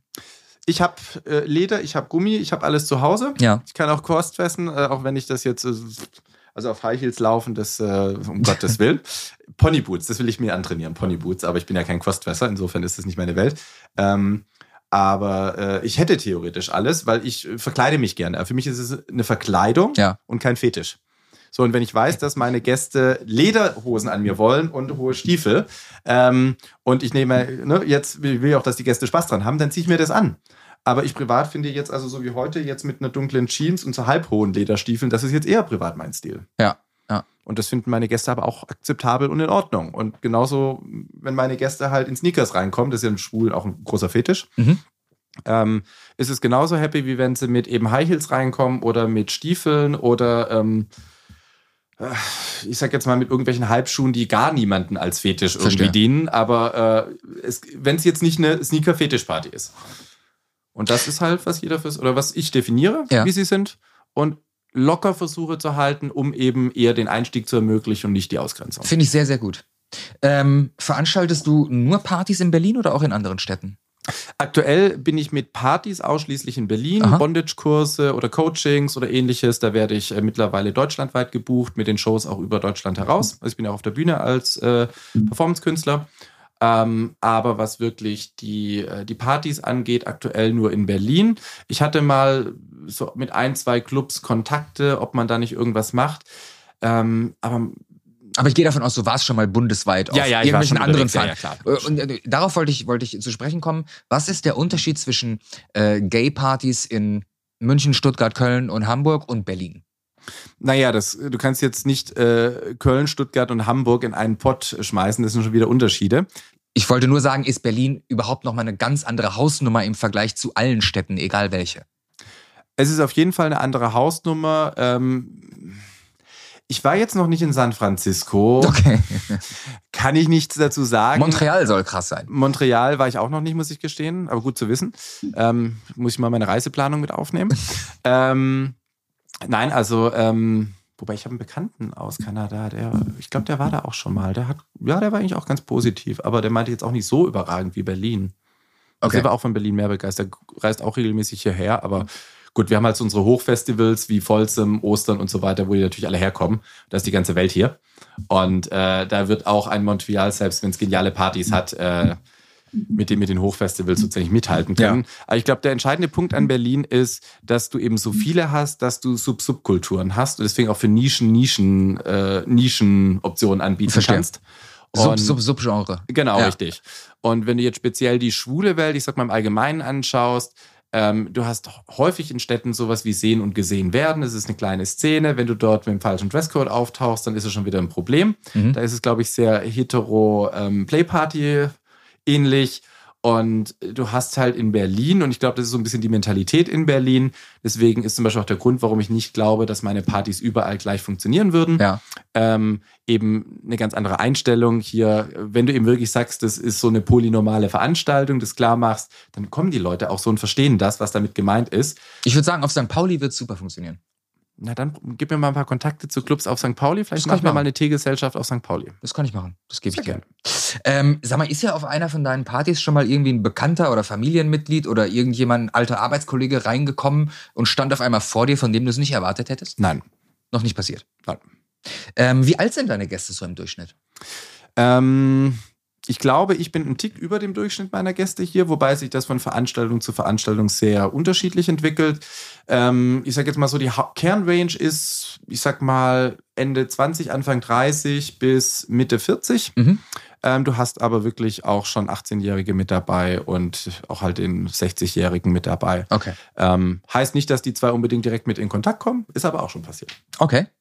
Gibt es hetero verheiratete Männer, die heimlich kommen? Bestimmt. Aber die, äh, du weißt es nicht. Hier weiß ich es nicht. Ich kenne andere Veranstaltungen in anderen Regionen. Ja. Wir haben dann aber auch zum Beispiel vom, äh, vom Timing her, finden die dann zum Beispiel Dienstag von 12 bis 16 Uhr statt. Verstehe. Aha. Weil dann ist halt quasi ein halber Tag Urlaub drauf oder Überstunden abgefeiert. Die Frau ist halt zu Hause und alles ist easy und keiner bekommt's mit. Eine Freitagabendsveranstaltung, da fragt die Frau dann vielleicht schon eher, wo bist du denn Freitagabends unterwegs? Verstehe. Mhm. Also nicht so das Potenzial dafür, Ja. um das zu machen. Was, was würdest du sagen, ähm, war das Aufregendste, Aufregendste, was du hier jemals beobachtet hast, was dich am meisten getriggert hat? Wo du dann dich nicht mehr zurückhalten konntest, wo du gesagt hast, boah, das, das triggert mich gerade so sehr, ich muss da mitmachen. Mitmachen. Oder zumindest hingehen und es angucken. Nichts. Nichts. Das Okay. ist ganz einfach. Gibt es bei Schwulen eigentlich mehr Switcher-Tendenzen wegen des Aktiv- und Passivseins? Kannst du mir sagen, wie viel es bei Hetero gibt? Wie genau einschätzen kann ich es nicht, aber ich würde sagen, dass es tendenziell relativ wenige Switcher gibt im Vergleich zu ganz eindeutig dominant oder ganz eindeutig devot. Ich frage äh, deswegen im, im, im schwulen Kontext, weil es bei Analverkehr ja einfach dieses Aktiv-Passiv gibt. Mhm. Und es ist ja schon der, der fickt, ist in einer anderen Rolle als der, der gefickt wird. Mhm. Das ist ja schon mal generell ein dominant, äh, der ist ja generell schon mal ein Gefälle. Nein. Findest du nicht? Also du darfst nicht aktiv-passiv mit dominant-devot äh, verwechseln. Der Powerbutton, der dich sowas von reitet und dir dabei irgendwie vielleicht noch die Hand an den Hals legt und sich dabei den Schwanz sowas von tief reindrückt, der ist passiv, ist aber dominant. Ich weiß, ich weiß, was du meinst. Ähm, geht ein bisschen in die Ecke Rough Sex. Was ich meine ist, es gibt ja im, im Hetero-Bereich kein Aktiv- und Passivsein. Im, Im Sinne des Penetrierens. mhm. ne? Und deswegen habe ich, hab ich gedacht, dass es eventuell ähm, in der Gay-BDSM-Szene mehr Switching-Tendenzen gibt. Ähm, bei Also ich dem würde- aktiv und ich weiß, dass dominant und submissiv nicht bedeutet aktiv und passiv, Ja. aber sind aktive und passive Handlungen, die dominant oder submissiv aussehen könnten oder so wahrgenommen werden und sich teilweise auch so anfühlen. Und deswegen, ähm, weil es ja bestimmt Männer gibt, die sowohl beim Analverkehr aktiv und passiv sein wollen und beides genießen, war meine Heteroperspektive auf die schwul, äh, schwule BDSM-Welt, dass es mehr Switching-Tendenzen geben könnte. Ich habe ja auch nicht von, von Switchern, sondern von Tendenzen gesprochen. Also, ich würde es ähm, erstmal ganz anders anfangen, diese Frage zu beantworten, nämlich, äh, wie möchtest du bei uns eine Femdom-Party machen? Es gibt ein Klischee in der Hetero-Welt, dass der Mann aktiv ist und die Frau sozusagen passiv. In also meiner nicht, devot. ich kenne viele Femdoms. Genau, aber das ist nur so. Es gibt entweder das eine oder das andere. Ja. Das sind so äh, in der Hetero-Welt beide sehr stark vertreten. Und äh, in vielen Gesprächen mit anderen Veranstaltungen höre ich leider immer wieder, dass es halt eben ein starkes Klischee gibt, dass irgendwie der Mann die dominante Rolle an, einnehmen muss. So, das ändert Ja, sich. seit Fifty Shades of Grey denkt ja auch jeder Mann, dass er dominant sein muss, weil er Genau. halt eben ein Mann ist. Genau. Äh, und denkt so, das ist meine natürliche Rolle, ich habe Feuer gemacht, klopft sich auf die Brust und Genau, und, und diese Klischees, die haben wir halt einfach nicht. Ja. So, äh, es kommt noch mit dazu, äh, wenn du an jüngere Menschen schaust, die äh, aus meiner Perspektive einfach reflektierter damit umgehen, vielleicht auch mit Sexualität nicht so dieses äh, Klischee-Denken haben, Ja. wie häufig äh, etwas gesetteltere Menschen, da finde ich das viel häufiger. Also gerade auch bei meinen Coaching-Sessions, äh, wenn da meine Coaches da sind, die sind Switcher. Gerade wenn sie jünger sind. ja. Bei den Älteren ist das häufig ein Thema, kann ich switchen. Und also deswegen, ich glaube, das ist eher so eine so ein bisschen eine, wie reif ist eigentlich die Szene hierbei entwickelt? Wie stark in Schubladen musst du denken? Und dadurch, dass der schwule Mann bereits mit seinem Coming Out sich erstmal von Schubladen loslösen muss und Ja. äh, sich komplett neu erfinden muss, Ja. ist aus meiner Tendenz allein die Tatsache, dass du sagst, okay, ich stehe zum Beispiel auf BDSM, ich habe einen Fetisch bei einem schwulen Mann, viel höhere Wahrscheinlichkeit, weil du einmal schon mal angefangen hast, drüber nachzudenken. Ja. Hast du nie drüber nachgedacht, da- was deine Sexualität anders sein könnte als die von deiner Familie, deinen Eltern, deiner Umgebung? Ähm, naja, wieso ne, solltest du dann quasi wirklich drüber nachdenken? Und äh, naja, du probierst dich dann natürlich aus. Und der Mann kann ja theoretisch sowohl die aktive als auch die passive Rolle einnehmen. Er kann dominant und devot sein. Und ich kenne sehr viele Devote, die untereinander aber sowas von dominant sein können Okay. und sich toppen. Und also die Frage, äh, ob es da mehr Switcher-Tendenzen gibt, ich würde sie ganz klar mit Ja einfach nur aus logischer Überlegung her beantworten, ohne dass ich es jetzt in der Hetero-Welt so genau weiß. Aber ich habe ja auch so ein paar Bi-Typen bei mir Ja. und die sind halt bei den Frauen nur dominant. Verstehe. Und wenn wir dann eine Gruppenorgie unter uns Männern irgendwie machen, dann switchen die halt hin und her. Das war, das war meine, meine Hetero-Perspektive auf die, auf die Welt und dann, äh, also auf eure Welt. Und dann äh, haben wir uns ja geeinigt. Genau. Okay. Ich würde nur sagen, dass die Heten jetzt hier langsam aufholen müssen. Ist das so? Ich glaube ja. Warum findest du das? Weil ich weiß, dass sehr viele heterosexuelle Männer eben Switcher sind. Ja, okay, also du meinst äh, äh aufholen im Sinne von ähm, äh, diese, dieses äh, klassische ähm, Schubladendenken aufbrechen. Die, diese, diese, diese neue Männlichkeit, die wir gerade definieren. Ja, stell einfach mal alles in Frage, wer du bist. Ja. Und tu dich einfach mal, also so, so, wie ein schwuler Mensch, der quasi sagt, so, ich kann nicht so sein, wie ich dachte, dass ich immer sein müsste. Ich muss mich mal neu erfinden. Und dann überleg dir mal alles, wo du vielleicht denkst, so, hm, da habe ich vielleicht ein Feeling, dass es anders sein könnte, da habe ich ein Feeling, dass es anders sein könnte. Mach dir eine Liste, äh, lerne, mach dich schlau darüber, was bei dir alles anders sein könnte. Und zum Schluss wirst du feststellen, wow, also ja, eigentlich finde ich es ja, also eine Femdom ist toll, aber wenn ich mit der ein bisschen switchen kann, ist es vielleicht noch viel spannender. Mhm. So ein bisschen Kräfte messen. Natürlich bist du vielleicht als Mann überlegen, aber wenn sie ihre Fingernägel an die richtigen Painpoints bei dir hinmacht, dann ist das überhaupt nicht mehr äh, korrekt dann ist hier ja. Überlegen durch Wissen. Ja, ja, das stimmt. So, und damit hast du plötzlich eine ganz andere äh, Spielwelt für dich eröffnet und du kannst plötzlich mal raufen. Vielleicht möchtest du das nicht, aber auch dieses Bild einer klassischen Domina nicht anfassen oder sowas, ja. äh, das besteht halt. Aber das heißt ja nicht, dass da auch Nähe oder sonst noch was mit dabei sein kann. Das sind so viele das Möglichkeiten stimmt, ja. mit dabei. Ja. Und ich glaube, man muss halt auf diesem Schubladendenken rauskommen. Man muss sich selber neu äh, erfinden, viel ausprobieren, viel experimentieren. Und wie bereits gesagt, der, der, der, schwule Mann, der muss das irgendwann mal in seinem Leben machen. Ja. Und äh, es sollte jeder Mensch in seinem Leben machen. Und auch die, die Frau muss halt nicht in irgendeinem Klischee gefangen bleiben. Sie kann dominant sein. Sie kann auch mit schwächeren äh, Körperattributen den Mann total dominieren. Ja, das stimmt. Lass uns mal über den äh, gesundheitlichen Aspekt reden. Man hört äh, viel über Baerbeck. Ist das mhm. ein Mythos? Ähm, und wenn es keiner ist, unternimmst du etwas dagegen? Ähm, Wie soll denn dieser Mythos aussehen?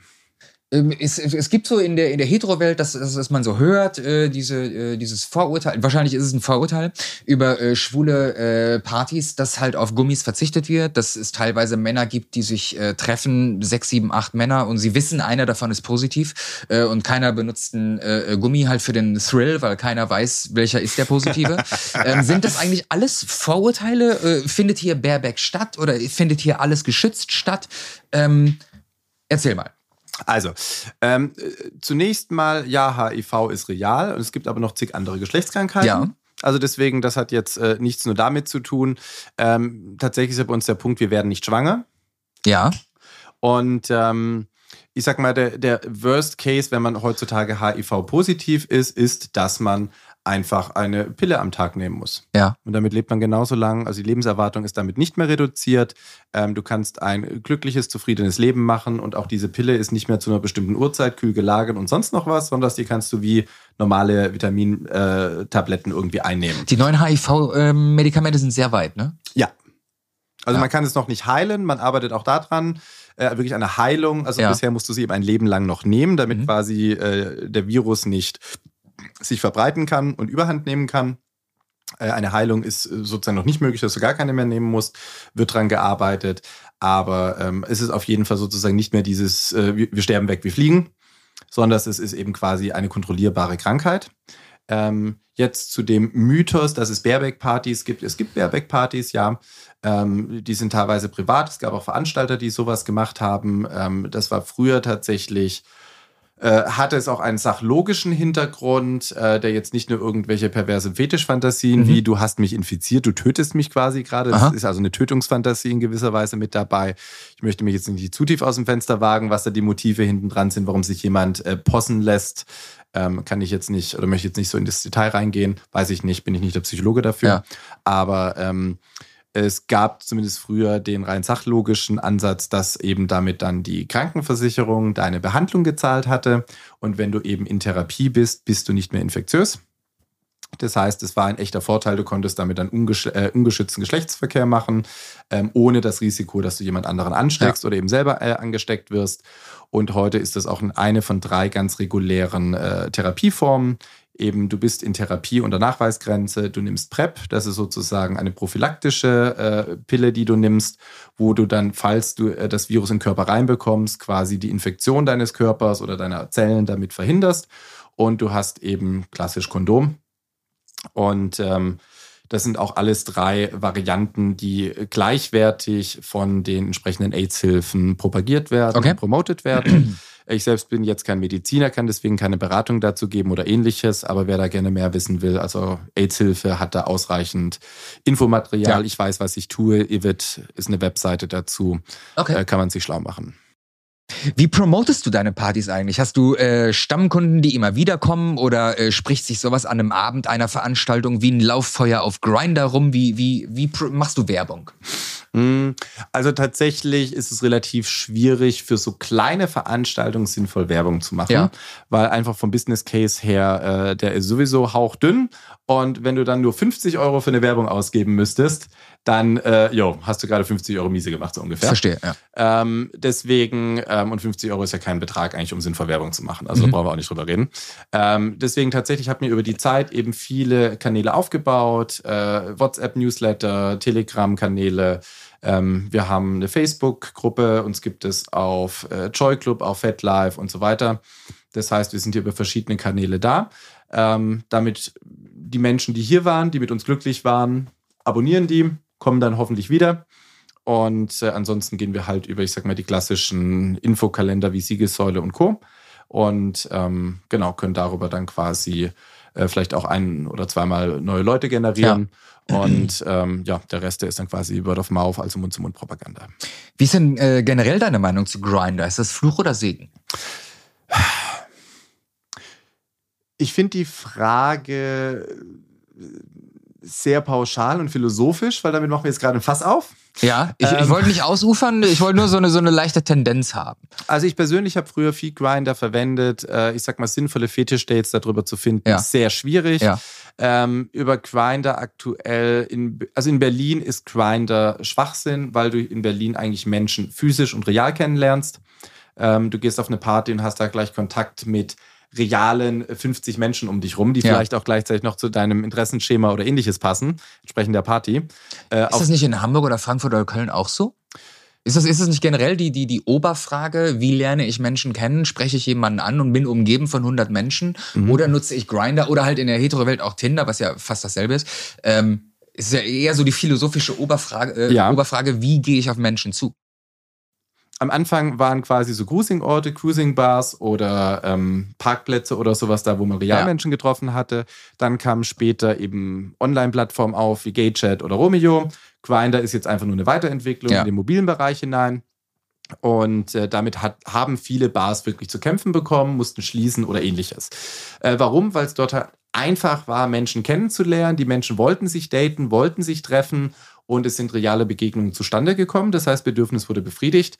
Äh, teilweise hatten die Menschen ja auch nur das Bedürfnis, quasi mit Leuten zu reden und äh, mal ne, ein bisschen zu dirty zu schreiben Ja, oder real zu ja. schreiben, soziale Kontakte zu befriedigen.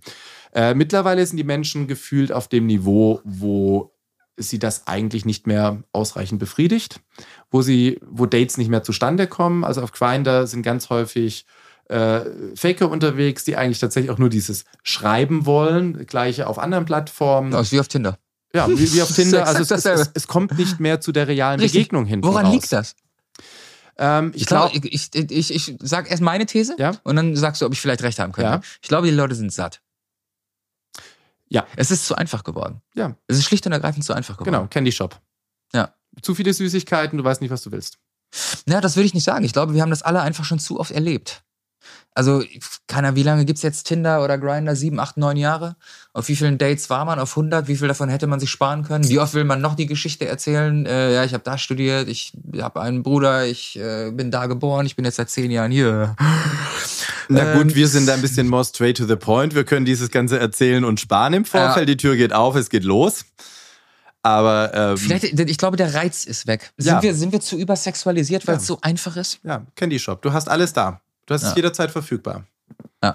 Und deswegen ist die reale Begegnung wieder eine Sache, die dir ein viel umfangreicheres Bündel an menschlichen Bedürfnissen befriedigt. Nämlich du hast wertvolle Kontakte geknüpft, du kannst deinen sexuellen Trieb im Sinne von auch wirklich ist es zur Begegnung gekommen, aber auch im Sinne davon kannst mal zugucken. Du kannst aber vorne auch quasi mal kuscheln. Du kannst quasi äh, Testosteron, Oxytocin, deine ganz Endorphin. Du hast so viele Hormone, die du gleichzeitig äh, quasi bekommst und zwar real befriedigt ähm, und wo du auch weißt, du kannst die morgen wieder treffen. Und äh, vielleicht ist das eine Sache, die, die, wenn du sagst, was ist hier Verrücktes passiert oder was für mich sehr speziell ist bei meinen Veranstaltungen, ja. ich habe hier immer wieder Menschen, die danach eine Beziehung haben oder die sich treffen, die aus entferntesten Ecken kommen, die ja. dann Freundschaften aufbauen. Und das ist für mich so das Wichtige auch hier wirklich an meinen Veranstaltungen, dass es eben nicht eine, wir kommen hin und wir gehen wieder, sondern es ist so dieses, es ist nachhaltig, es bleibt was Verstehe. hängen. Und ich glaube, das mich. ist auch das, was wir Menschen brauchen. Ja, ja. Ich glaube, ich weiß, was du meinst. Wir haben ja alle unglaublich viele Kontakte über Social Media, wie viele Instagram-Follower und Facebook-Freunde, aber wer ist, wer ist wirklich da? Ich glaube, die Menschen brauchen wirklich wieder mehr Nähe. Mhm. Ja. Also Nähe, ähm, ich, ich würde ich würde einfach dieses, wir sind ein, ein Blumenstrauß an Bedürfnissen. Ja. Nähe ist eins davon, ja. absolut wichtig. Anerkennung und Fame, das sind die Likes bei einem Bild, ne? So, oder Followerzahlen. Ähm, Hunger, zuhören. Durst. Genau, ne? So, ja. aber wirklich zuhören, da ja. sein, ähm, jemanden sehen, wissen, dass es den gibt. Also wir sind auch skeptischer geworden. Äh, Ghosting ist ja jetzt äh, keine Sache, die irgendwie, ähm, also die gab es schon vor 20 Jahren, auch wenn es ein neues Wort erst dafür ist. Aber äh, wenn du halt merkst, dass das jetzt ein Faker sein kann am anderen Ende, der nie wieder auftaucht, so ist es ein Faker, ist es ein Ghosting, was ist da gerade passiert? Du weißt es nicht. Er hat ja einfach nur gerade im realen Leben was anderes zu tun. Ähm, das ist so disappointing und runterziehend, ähm, wenn du da zumindest keine gesunde Distanz dazu hast. Ja. Und dieses realer Kontakt, es kann auch ja nur eine Begegnung für einen Abend sein. Also es muss ja nicht die langfristige glückliche Sache sein. Aber ein realer Mensch, dieser reale Mensch hat sich heute Abend mit dir beschäftigt und ihr hattet vielleicht coole Impulse, gemeinsame Zeiten und du erinnerst dich morgen noch dran. Ja. Und du erinnerst dich doch morgen nicht mehr an den Chat von gestern Abend. Vielleicht, dass der Typ geil war und dass du ihn jetzt endlich daten willst und dann antwortet er nicht mehr so. Ja. Aber dass du einen schönen Abend hattest, das kannst du nicht sagen, wenn du mit dem gechattet hast. Das stimmt. Aber wenn du dann eben wenn du in einer Veranstaltung warst, auch wenn du nur mit dem geredet hast, wenn es ein tolles Gespräch war, dann hast du einen schönen Abend gehabt und erinnerst dich wieder dran. Ist auf deinen Partys und Veranstaltungen mal irgendwas Lustiges passiert? Irgendein, vielleicht ein lustiger Sexunfall? Irgendetwas, wo dann der ganze Club auf dem Boden lag und gelacht hat?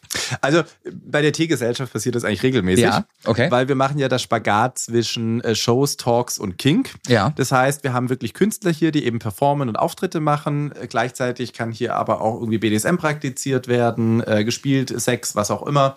Ähm, und äh, es gibt eben auch wirklich teilweise so, ich sag mal, gesellschaftskritische Perspektiven. Also gerade so Polynormalität ist ein Thema, was wir immer wieder aufgreifen. Ähm, aber auch wir wollen uns Impulse mitgeben. Also ne, wir wollen quasi ein buntes Portfolio bieten und damit die Leute zum Reden anregen. So, und jetzt haben wir Künstler dabei und äh, dann hast du hier hinten irgendwie noch eine Spanking-Session. Mhm. Und äh, ich mache ja schon immer die Vorankündigung. Also ne, kommt langsam zum Ende, in zehn Minuten geht's weiter oder sowas. Ja. Und dann hörst du von hier hinten noch äh, Dusch, zehn, danke Sir, Dusch, neun, danke Sir. Okay, ich moderiere einfach in acht, danke Sir, Schlägen weiter. Oder eine Drag Queen war dann irgendwie gerade noch im Backstage und wurde gerade durchgepoppt, dabei habe ich sie schon anmoderiert. Ja. Und es war dann halt so ein paar lustige Situationen, die halt immer wieder vorkommen, weil die Künstler sind ja halt mitten im Volk mit dabei, die sind Teil des Publikums ja. und ja, da, da, passieren halt auch solche Sachen, aber das ist für uns auch total in Ordnung und das genießen wir so auch und das ist so Sehr die Atmosphäre. Gut. Musstest du ähm, mal weg von dem lustigen, sympathischen, hat sich schon mal jemand daneben benommen? Musstest du schon mal jemanden rausschmeißen? Also wir hatten einmal bei einer schwulen Veranstaltung, also wir haben bei uns die Regel, äh, dass du immer mit Kondom ficken musst, mhm. obwohl wir wissen, dass es eben drei Varianten gibt. Ja. Ausnahme ist, du sprichst das mit deinem Partner ab ja. und du informierst mich. Okay. So, das heißt, ein Teammitglied muss informiert Dich werden. Dich persönlich als Veranstalter? Mich als Veranstalter ja. und ein Teammitglied, damit wir einfach wissen, weil wir gehen ja auch rum, wir passen ja auch auf. Und wenn wir sehen, da wird ohne Gummi gefickt, dann machen wir, äh, was ist hier los? Wir das war das, was ich eben mit der Baerbeck-Frage meinte, ob, ob du darauf aufpasst. Ja, aber das ist äh, Entscheidung von den Leuten. Ja. Die entscheiden, ob sie quasi auf PrEP sind, ob sie in Therapie sind. Und aber sie sagen dir trotzdem vorher Bescheid. Sie müssen mir Bescheid geben. Eine okay. Regel ist, safer Sex, ja. außer ihr sagt mir Bescheid und ihr zwei habt das untereinander abgesprochen. Okay, alles klar, das finde ich gut. So, und es kann sein, dass das eben auch mal nicht gesehen wird von mir, ja. aber sieht jemand anderes. So, und vor allem halt meistens der, der dann gefickt wird, der dann vielleicht gar nicht ohne Gummi gefickt wird oder sowas. Und den Fall hatten wir einmal. Mhm. Und das war äh, Stress, rausgeflogen, Hausverbot. Ja. Verstehe. So, und jeder kann zu mir hinkommen. Das, ich, bin, ich bin da no, no judging, weil Ich weiß, also ich fick auch lieber ohne Gummi, äh, ist auch viel angenehmer. Ja. Und ich rede deswegen vorher mit meinem Gegenüber, warum wir das machen. Die brauchen mir nicht sagen, ob sie in Therapie sind oder PrEP oder warum sie ohne Gummi ficken wollen. Das ist persönliche Sache, muss jeder für sich selber entscheiden. Wenn die sich jetzt gerade hier possen wollen, dann ist das auch deren Entscheidung. Erklär Aber wenn mal eben, Sie was, das äh, für, entscheiden- für die Vanillas, die zuhören, erklär mal, was ist Possen? Äh, eben einer positiv, der andere negativ und damit würdest du quasi äh, von Und beide wissen quasi Bescheid. Genau. Der will angesteckt werden. Genau, ja. Okay. Mhm. Sondern hast du eben den, den, den, ähm, ach, jetzt weiß ich gerade nicht mehr den genauen, äh, letztendlich so, so, so ein äh, Stalker, äh, ähm, letztendlich einer, der dann den, den Gummi vorher abzieht. Ah, okay, ja. Also du sozusagen so ich glaube, tut, als Stealthing heißt Äh, das. Stealth- Danke, genau, Ja, richtig, ja. ja. Das war der Begriff, den ich gesucht hatte. Ähm, und das geht halt gar nicht. Nein, es ist Und deswegen No-Go. sagen wir halt, wenn ihr zusammen bei uns vorne seid, dann ist gut. Wenn ihr das unter einvernehmlicher eurer Entscheidung, ihr seid erwachsen genug, äh, um das für euch zu entscheiden. Wenn ihr es nicht hier macht, macht ihr es draußen vor der Tür oder um die Ecke oder sonst noch wo. Ähm, das ist jetzt nicht, ich bin hier kein Moralapostel. Aber eben, ihr müsst für, also bei uns gibt es eben die Regel, wenn nicht anders vereinbart, machen wir safe. Und äh, wenn ihr es für euch anders entscheidet, ist das auch entscheidend. Okay. Welchen prominenten Mann würdest du gerne mal auf einer deiner Partys begrüßen? Wen findest du heiß? Kann ich dir nicht beantworten, ganz ehrlich. Echt? Nee. Okay. Also ich, ich A, ich kenne viel zu wenig Promis. Es gibt so ein paar Pornodarsteller, wo ich sagen würde, ja, Musiker. nee, also auf meiner Eher so Typ Brad Pitt oder eher Bruce Willis oder we- weder noch, weil auf, auf meinen Partys ich arbeite hier. Also ich habe ja nichts davon. Und wenn dann so ein Star da ist, äh, dann habe ich am Ende noch Stress, weil ein Nee, es- Bodyguard es, mit nein, dabei nein, ist nein, oder nein, so. Nein, nein, nein. Es ging mir nicht darum, dass ein Prominenter hier ist, sondern ich wollte einfach nur rausfinden, welchen, wen du heiß findest, welchen Typen. Ach so. Ach, da gibt es so ein paar TikTok-Jungs irgendwie, die ich gerade ganz schick Ah, okay. finde. Aber Siehst du, ähm, das meinte ich. das ist jetzt nichts, wo ich wirklich, also ich kenne nicht mal die Namen davon. Ich folge denen einfach und sage, der ist heiß. Ja. Pornodarsteller, der ist heiß. Die haben alle ihre OnlyFans-Accounts oder sowas. Ähm, aber ich arbeite mit denen zusammen. Ich mache Aufklärungsvideos. Ich mache auch so semi-porno-grafische Bilder mit denen. Also das ist dann eh immer eine Collab. Also äh, Kollaboration für die jetzt nicht so Instagram-affinen äh, Influencer. Und dann macht man halt zusammen ein Fotoshooting, dann fessel ich die irgendwie und äh, die sind halt eigentlich irgendwie ein Pornodarsteller oder Ja. sowas. Ist trotzdem, also für mich ist es spannend, weil es so eine Mischung aus äh, beruflich und trotzdem interessant ist. Und äh, das ist ganz cool, wenn man die auch so kennenlernt und häufig passiert drumherum ja dann doch irgendwie was. Und insofern ist es eigentlich ganz cool. Aber es geht mir überhaupt nicht eben um die Prominenz dabei oder sowas. Das finde ich eher dann so. Nein, mir, mir auch nicht. So, es ist Mir wird es bei so. Lana Del Rey auch nicht um Lana Del Reys Prominenz gehen. Okay. Oder Rihanna. Okay, also gut. ist einfach so, ist mir egal. Also auch wenn sie arm wäre und nicht singen könnte. Okay, dann muss ich einfach nur sagen, kann ich nur keinen Namen nennen, weil ich keine Namen mir merken kann Okay, von Promis. okay. Aber ich kann dir ein paar Instagram-Accounts zukommen lassen. Gibt es eigentlich in der, in der schwulen Szene, ist jetzt wahrscheinlich wieder so, ein, so eine heterosexuelle Unwissenheit von mir, äh, sowas wie Codes? Also ich habe zum Beispiel mal gehört, ähm, es, beim Thema Fisting, dass es ein Halsband gibt, dass man der eine am linken Arm trägt, der andere am rechten Arm trägt und der eine will dann aktiv sein, das andere steht für passiv sein. Gibt es sowas in der, oder äh, der Ring der O ist ja auch ein äh, äh, Erkennungszeichen links, rechts. Gibt es sowas in der, in der schwulen Szene, was es nur in der schwulen Szene gibt an Codes?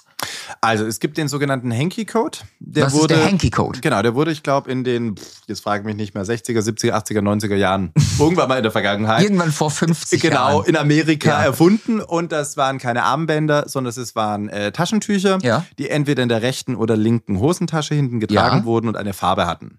Aha. So, die Farbe, wie zum Beispiel Rot äh, rechts, wäre Fisten passiv. Ja. Also alles, was du rechts hast, bedeutet, dass du quasi passiv bist. Du Verstehe. kannst es so merken, du hast es ja in der rechten Hand, damit Ja. kannst du nicht mehr aktiv arbeiten, weil du hast ja ein Tuch in der Hand. Ja. Ähm, beziehungsweise es kommt eigentlich von dem Ring der O tatsächlich, weil äh, Ja. sch- schlägst du mit der rechten Hand, solltest du nicht tun. Deswegen hast du den Ring der O, wenn du aktiv bist, immer in der linken Genau. Hand. Das haben wir einfach übernommen in gewisser Weise. Also die BDSM-Welt und die Schwulenwelt ist tatsächlich sehr eng miteinander eigentlich verwe- äh, Aha. vernetzt. Ähm, und da gibt es natürlich diesen Hanky-Code, äh, aber es gibt auch irgendwie, ich glaube, drei Rottöne. Und da sind halt auch Blutspiele mit dabei. Ah, okay. So, das heißt, wenn du dich da mit gefährlichem Halbwissen reinbegibst, kannst du auch ganz falsche Aussagen machen. Mhm. Und der Code wird in dieser Form, ich sag mal heute, kaum noch gelebt. Die Farben sind heute eher noch in, ach, ich bin aber gerne gelb, äh, wie du stehst auf Pisse. Äh, um Gottes Willen, hallo, was denkst du denn von mir? Ja, du hast so gelb-schwarzes Outfit hier an. So, äh, ja, aber ich stehe nicht auf Pisse. Vielleicht ist es auch ein Fan von Dortmund. Die stehen auch auf Pisse. Davon kannst du, damit kannst du jetzt nichts anfangen, also weil du Dortmund ist Fußball, äh, die Doch, doch, diese. Hummeln da, die kenne ich da. Ach so, diese- ah, okay, okay. Ich habe mal in Dortmund gelebt. Echt? ja, da bin ich da quasi zwangsweise drüber gestolpert. Okay. Ich bin in der Nähe geboren, von daher Ja, okay. kenne die Ecke ganz gut. Ähm, was würdest du dir eigentlich von der von der äh, BDSM Kink Welt, von der gesamten äh, eigentlich wünschen im Umgang mit homosexuellem BDSM? Naja, was heißt, was würde ich mir wünschen? Also ich glaube, wir sind zumindest meiner Erfahrung nach, und da muss ich leider halt sehr viel von Berlin reden, Mhm. zum Glück auf einem Niveau, wo es eigentlich kein Problem mehr ist, wenn ein Schwuler auf einer heterosexuellen Veranstaltung ist. Null Problem. Genau. Das Problem ist vielmehr, dass er Ist auch in nicht, Hamburg nicht. Genau. Das Problem ist vielmehr, dass er dort nicht ausreichend seinesgleichen findet. Das Okay. heißt, die Attraktivität für ihn ist relativ gering. Ja. Außerdem gibt es natürlich andere Codes und Verhaltensmuster. Ähm, also äh, so viele Absprachen, wie es in der Hetero-Welt vorher gibt, mit Negotiation und so weiter, da würden wir nie auf unsere fünf Typen am Abend kommen oder sowas. ähm, da würden wir Und ich bestehe auf meine fünf Typen. am Genau so Abend. ungefähr. ähm, also das, äh, da, sagen wir mal, kommen so ein paar unterschiedliche Welten zusammen. Und ich merke das ja immer wieder, weil ich ja eben auch diese gemischten Veranstaltungen mache. Und da musst du halt relativ hart sagen, ne, wo kommst du her, wo kommst du her? Da gibt es auch manchmal Konflikte, wenn ein Schwuler mit einem Hetero-Pärchen irgendwie plötzlich spielt, Ja. dort mit einem Mann spielt und dann irgendwie es da auf, äh, äh, mö, mö, aber das war jetzt nicht consensual, weil wir nicht vorher explizit drüber geredet haben und so. Ich habe dich doch situativ gefragt, ob das okay ist. Ja, aber hätte man vorher auch mit der Freundin absprechen müssen. Mhm. Wo man dann sagt, so, okay, also so viel reden wir einfach gar nicht. Ja. Wenn die Freundin nebendran steht und sie nicht einschreitet, dann gehen wir davon aus, dass das okay ist Ja. mit ihr. So.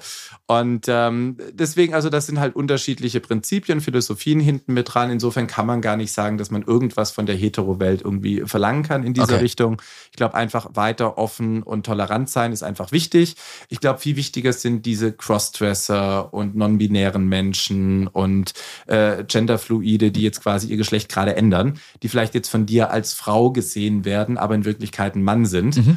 Und äh, dass du sie dann auch mit dem richtigen Pronomen ansprichst Mhm. oder vielleicht vorher auch mal nachfragst, was ist das jetzt für ein Mensch? Ja. ähm, und dann eben auch äh, so akzeptierst, wie er, sie, they, wie auch immer sie angesprochen werden, eben auch gerne hier akzeptiert werden Ja. wollen. Das ist dieses Polynormalität, Mhm. dass du quasi dich für den anderen Menschen interessierst, im Sinne des anderen Menschen für ihn mitdenkst oder versuchst zumindest mitzudenken. Und wenn er merkt, dass du das schon versuchst, wird er quasi das schon total wertschätzen, dass du es überhaupt versuchst. Siehst du, dann bin ich polynormal, ohne es zu wissen. Ja, kannst du sein. Ja. Und äh, das ist was, was eigentlich, wenn das alle haben und eben quasi auch sehr bewusst damit umgehen, ähm, dann haben wir, glaube ich, schon sehr viel erreicht. Dann wird sich auch ein Schwuler da irgendwie super wohlfühlen. Dann kommt er vielleicht mit seinem Partner hin, weil er weiß, er findet ja eh nichts dort und ist dann total überrascht, wenn irgendwie plötzlich ein B-Typ auftaucht und auch mal Bock drauf hat. Wobei ich glaube, ich weiß, was du meinst, als du, als du gerade gesagt hast, dass äh, das so ein Berlin-Ding ist.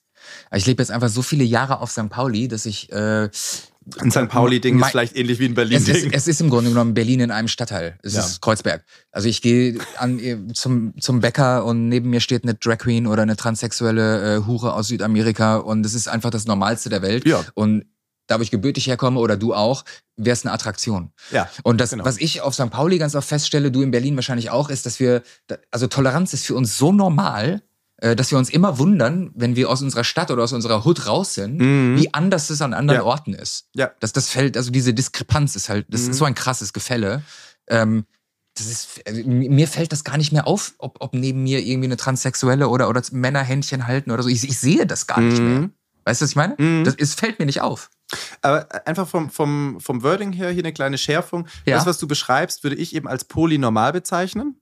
Also Poly mehrfach, Ja. sehr unterschiedliche Normalitäten kommen zusammen in einen Raum und jeder wird als normal. Ne? So die Mhm. Transe, die Hure, wer auch immer, wird alle als normal äh, akzeptiert. Ja. Ähm, und Akzeptanz oder Toleranz oder sowas ist quasi immer ein Ich tue das ja dir gegenüber gerade äh, tolerieren oder akzeptieren. Und das ist Aha. aus meiner Sicht eine sehr gefährliche Sache, weil es muss ein gesellschaftliches Ding werden. Mhm. Also wir brauchen ja quasi diese, diesen neuen Status der Normalität.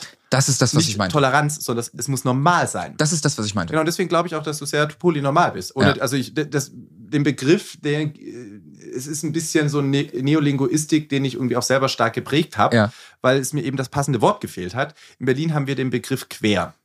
Ja. So, und dann gibt es halt 100 verschiedene Ausprägungen von quer. Und früher war mal quer so ein inklusives alle zusammen hat früher mal polynormal irgendwie bedeutet.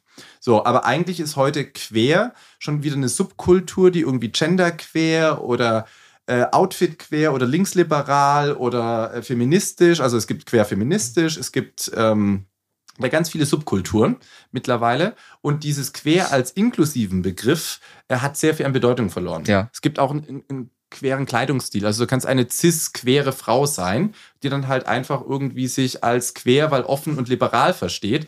Aber das heißt nicht, dass sie selber quer ist, wie jetzt beim, äh, beim bei einer anderen Querdefinition, wo eine Türpolitik bedeutet, dass Ja. du als quere Frau eigentlich nicht mehr cis sein kannst.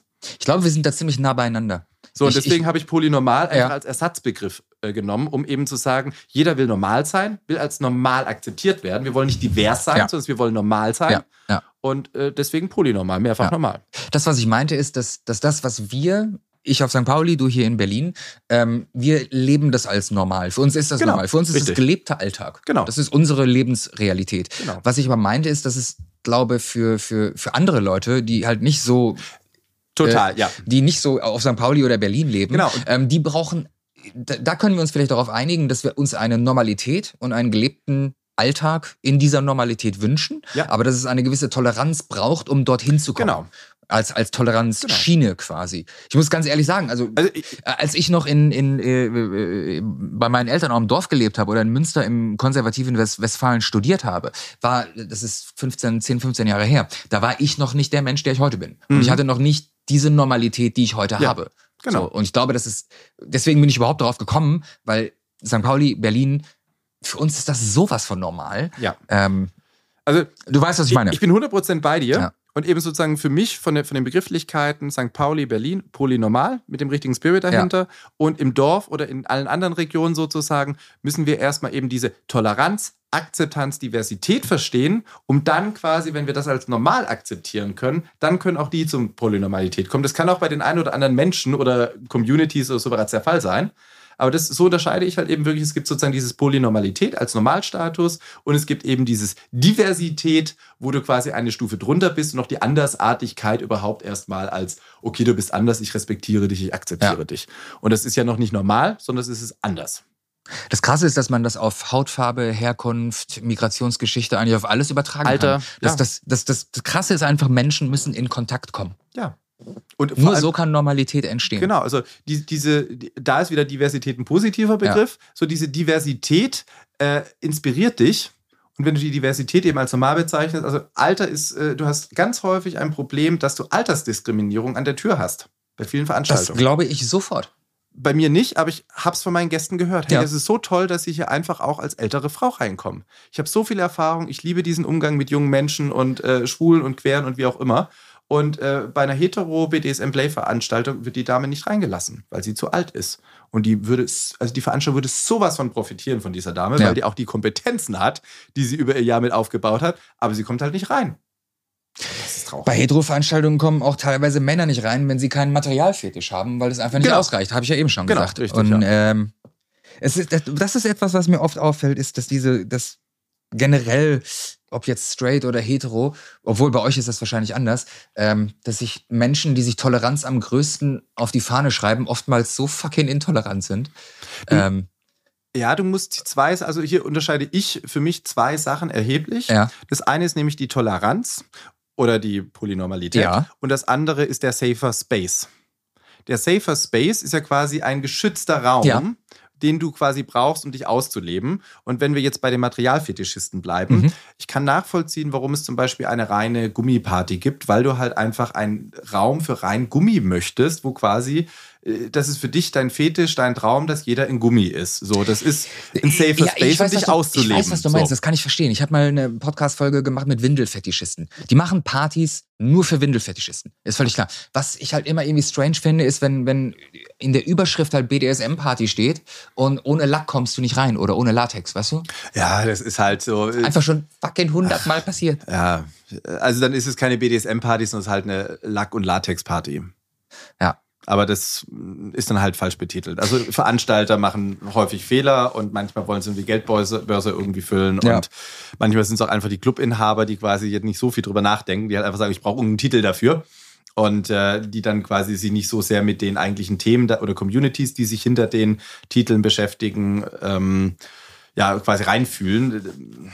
Ja, kommt halt vor, aber ich glaube, äh, also es gibt durchaus Gründe, warum man auch eine Türpolitik macht. Du brauchst ein Outfit weil einfach das äh, sichert quasi, dass jetzt nicht der, wir haben ja auch bei uns an der Tür manchmal irgendwie das, äh, ich sag mal, äh, Business-Meeting, was irgendwie gerade äh, zu Ende geht und die wollen da bei unserer quergemischten Veranstaltung, also unsere polynormalen Veranstaltung ja. quasi mit rein, wo ich dann einfach weiß, okay, also ich könnte euch theoretisch reinlassen, aber ihr würdet mit fünf Leuten hier so einen hohen Anteil ausmachen und die Stimmung so dramatisch driften, ja dass es leicht ist für mich. Also ich bin ja selber an der Tür, deswegen ich kann das Feeling ja. quasi aufrechterhalten. Aber wenn ich jetzt einen Türsteher hätte, der das quasi anhand von offensichtlichen Kriterien machen müssten, würde ich einfach sagen, hey, die haben doch gar keinen Fetisch an, also lass doch nur Fetischisten rein.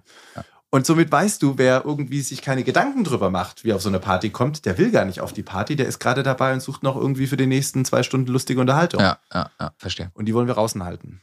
Wenn uns jetzt polynormale Menschen zuhören, mhm. äh, straight, bi, schwul, trans, whatever. Mhm. Ähm, und die würden gerne mal eine von deinen Partys besuchen. Mhm. Äh, mach gerne mal ein bisschen Werbung. Wie wird man auf dich aufmerksam? Wie finden die dich?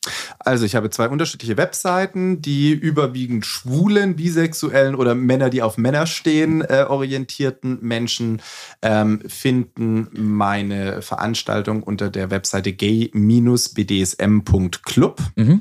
Auf der gleichen Webseite werden auch alle anderen Veranstaltungen von mir preisgegeben.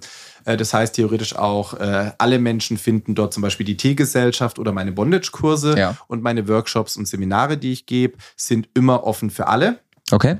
Ähm, und auf der Webseite kinky-in-wonderland.de sind vor allem meine Teegesellschaft-Veranstaltungen unterwegs und äh, dort die entsprechend aufgeführt. Ansonsten findet man mich auf Joy Club unter Coach-Dan. Mhm.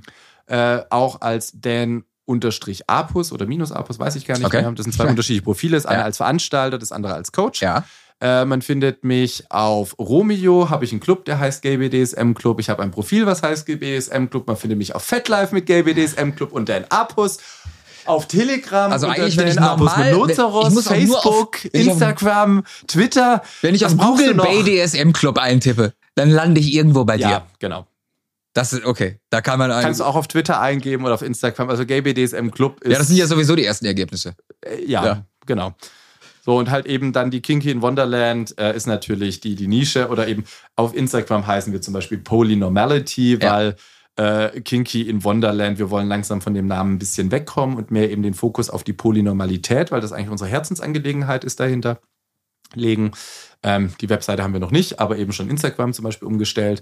Ähm, insofern unter Polynormality, äh, Kinky in Wonderland findet man eben auch die anderen Veranstaltungen ja. und ja, dann eben die Plattform deiner Wahl einfach mal googeln oder ja, nee, einfach mal suchen. Googeln tun wir auf Google. Ja. auf Toy Club findest du mich eben genauso wie auf den anderen Plattformen. Also, ihr lieben Zuhörer und Zuhörerinnen da draußen, ihr habt es gehört, wo ihr Dan überall finden könnt. Noch äh, eine Frage, was mich als Comedian natürlich äh, interessiert. Wie stehst du zu schwulen Witzen? Erzähl mir einen.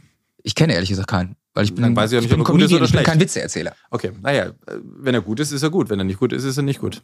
Ja, nee, die Frage ja in die Richtung ist ähm, ein, ein, ein Witz über, über, über Schwule prinzipiell eine Beleidigung. Wir leben ja in politisch sehr korrekten Zeiten und jeder muss, muss halt aufpassen. Ähm, aber wenn, wenn es ein guter Witz also ist, dadurch, ist es für dich okay. Dass, dadurch, dass ich persönlich eine hohe Toleranzschwelle in diesem Bereich habe, ja. ich tappe da natürlich auch gerne mal meine Fettnäpfchen, was bei meinen polynormalen Events ich auch immer wieder sage, ich versuche mich da korrekt zu halten, weil ich möchte ja niemandem sozusagen ins Fettnäpfchen ja. äh, treten. Ähm, wie nennt sich es gerade hier, äh, ethische Aneignung als Beispiel. Das ist so ein ganz böses Fettnäpfchen, wo unsere Meinung auch ganz häufig. Ah, du meinst hier vor zwei Wochen äh, Dreadlocks, Rasta, Friday Ja, als Beispiel, genau. Okay. Richtig. Ähm, das sind so Dinge, wo ich äh, beide Seiten irgendwo nachvollziehen kann, ich aber häufig merke, dass es quasi häufig eine verbissene Seite gibt, die irgendwie so eine generelle Abneigung, bis ich doch als quasi Schwuler akzeptiert werde, also mhm. ob es jetzt mal schwul zu eben zu adaptieren ist. Und äh, ich kann diese Haltung bis zum gewissen Rahmen eben nachvollziehen, äh, wenn eben gewisse Menschengruppen sich noch nicht akzeptiert fühlen. Ich fühle mich als Schwuler aber in der Gesellschaft angekommen und insofern kann ich zumindest bei schwulen Witzen sagen, wenn sie gut sind, ja. sind sie gut. Und wenn du sie aus der untersten Schublade raus und einfach nur Schwachsinn erzählst Absolut. und auf irgendwelchen alten Klischee rumreitest, dann sind sie halt scheiße. Ein, wenn, wenn es ein guter, kreativer Witze ist eine innovative Herleitung. Genau. Ähm, Und okay. also diese ganzen Fem-Witze und wer ist Mann, wer ist Frau und sonst noch was, äh, die sind einfach altbacken, ja, ich weiß, was nicht du mehr meinst. zeitgemäß. Ich weiß, was du meinst. Aber es gibt ja Leute, Genau. die sagen generell, man darf über bestimmte Sachen keine Witze machen, weil dann diskriminiert man automatisch. Genau, Auch da- wenn der Witz gut ist. Dadurch, dass, wie bereits gesagt, äh, und da rede ich jetzt leider nicht für alle, aber eben für mich und meinen Umkreis, ich kann sagen, ich fühle mich als Schwuler in der Gesellschaft angekommen. Ich weiß, andere sehen das anders und das muss man auch einfach akzeptieren. In vielen dörflichen Regionen ist es noch anders. Äh, für mich ist das kein Problem. Das heißt aber eben nicht, dass ich als Kind nicht Opfer von äh, schwulen Witzen geworden bin. Das glaube ich dir sofort. und das, das war für ich mich sofort. damals richtig scheiße und Ja. das waren Triggermomente und insofern ich verstehe ich sofort. auch jeden, Ja. der sagt so, nee, geht nicht. Ja. Äh, ist für ihn nicht in Ordnung, aber ich bin mit mir mittlerweile total im Reinen und Sehr deswegen gut. ist es für mich kein Problem. Gut. Ähm, eine, ein, ein Ausschluss von Humor wäre ja auch Diskriminierung.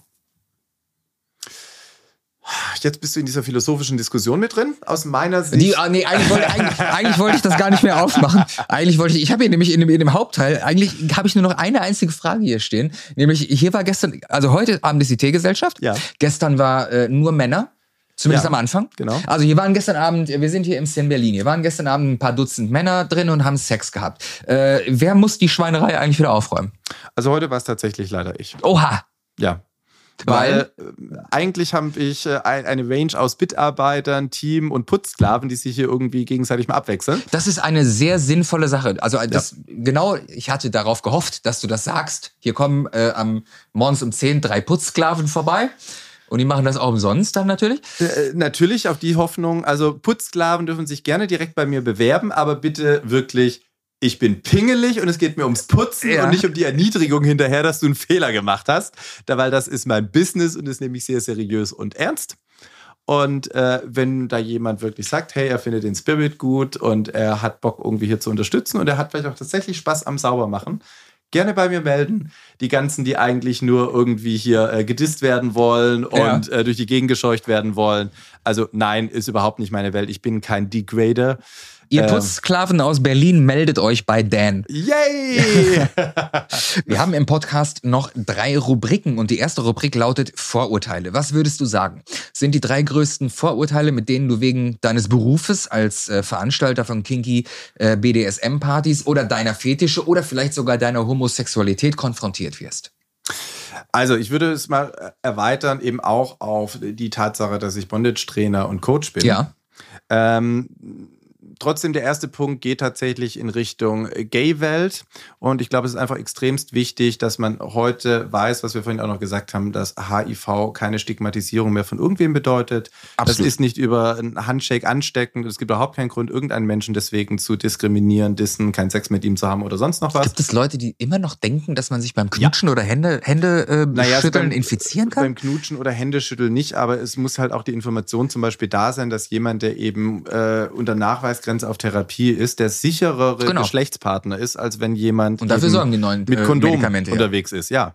Und Ja. diese, dieses, man ist halt noch wirklich hängen geblieben in der Vergangenheit und ich glaube, gerade eben in, in der Hetero-Welt ist es halt einfach noch sehr, sehr, sehr äh, weit verankert, weil da halt auch nicht diese Aufklärung Ja, stattfindet sein. wie bei uns. recht, Ja, ja. Und deswegen ist es einfach wichtig zu erwähnen, Also das mit der Nachweisgrenze wissen wirklich erstaunlich wenige Menschen. Ja, ich meine, ein Heterosexuell braucht sich damit ja auch nicht beschäftigen. Meistens nicht, es sei denn, du bist in Afrika.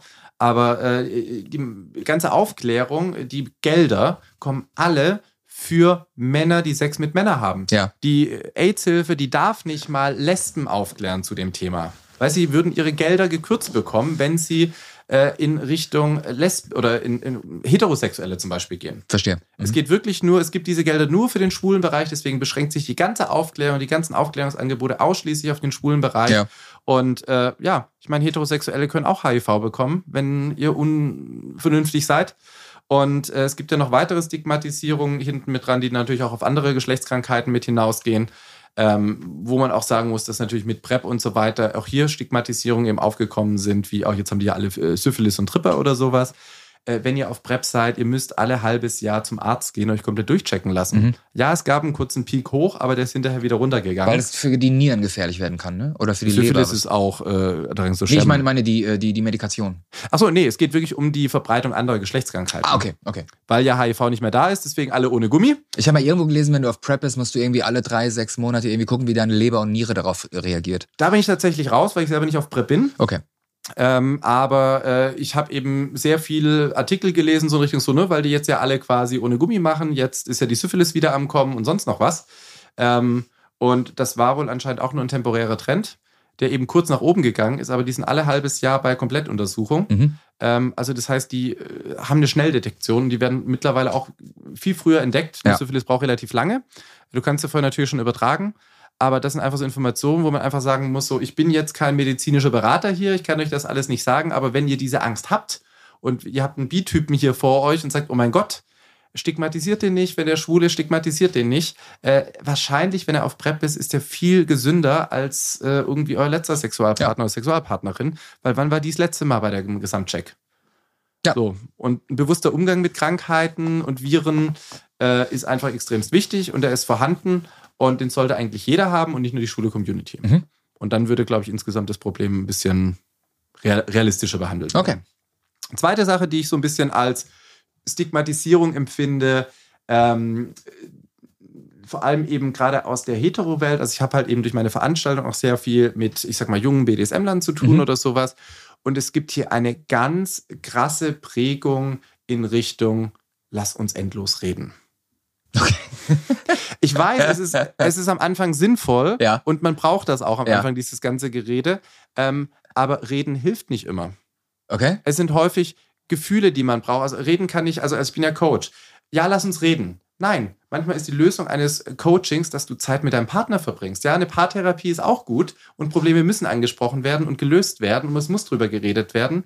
Aber die Heilung ist hinterher nicht mehr das Reden. Ja. Sondern das ist, dass man sich wieder Vertrauen schenkt, dass man wieder eine schöne Zeit miteinander hat. Und deswegen einfach nur dieses Stigmatisieren, du bist Coach, oh ja, reden ist die Lösung auf alles. Nein, ist es nicht. Mhm. Es ist wichtig, es ist essentiell, aber Gefühle kommen nicht nur vom Reden. Mhm. Die können von so vielen Sachen und äh, egal, ob das jetzt hier in einem Club ist, wo man quasi vorher ganz viel reden muss, bevor man mit jemandem loslegt, wenn du das brauchst, dann brauchst du das, dann ist das legitim und in Ordnung. Aber es gibt Menschen, die können nicht reden.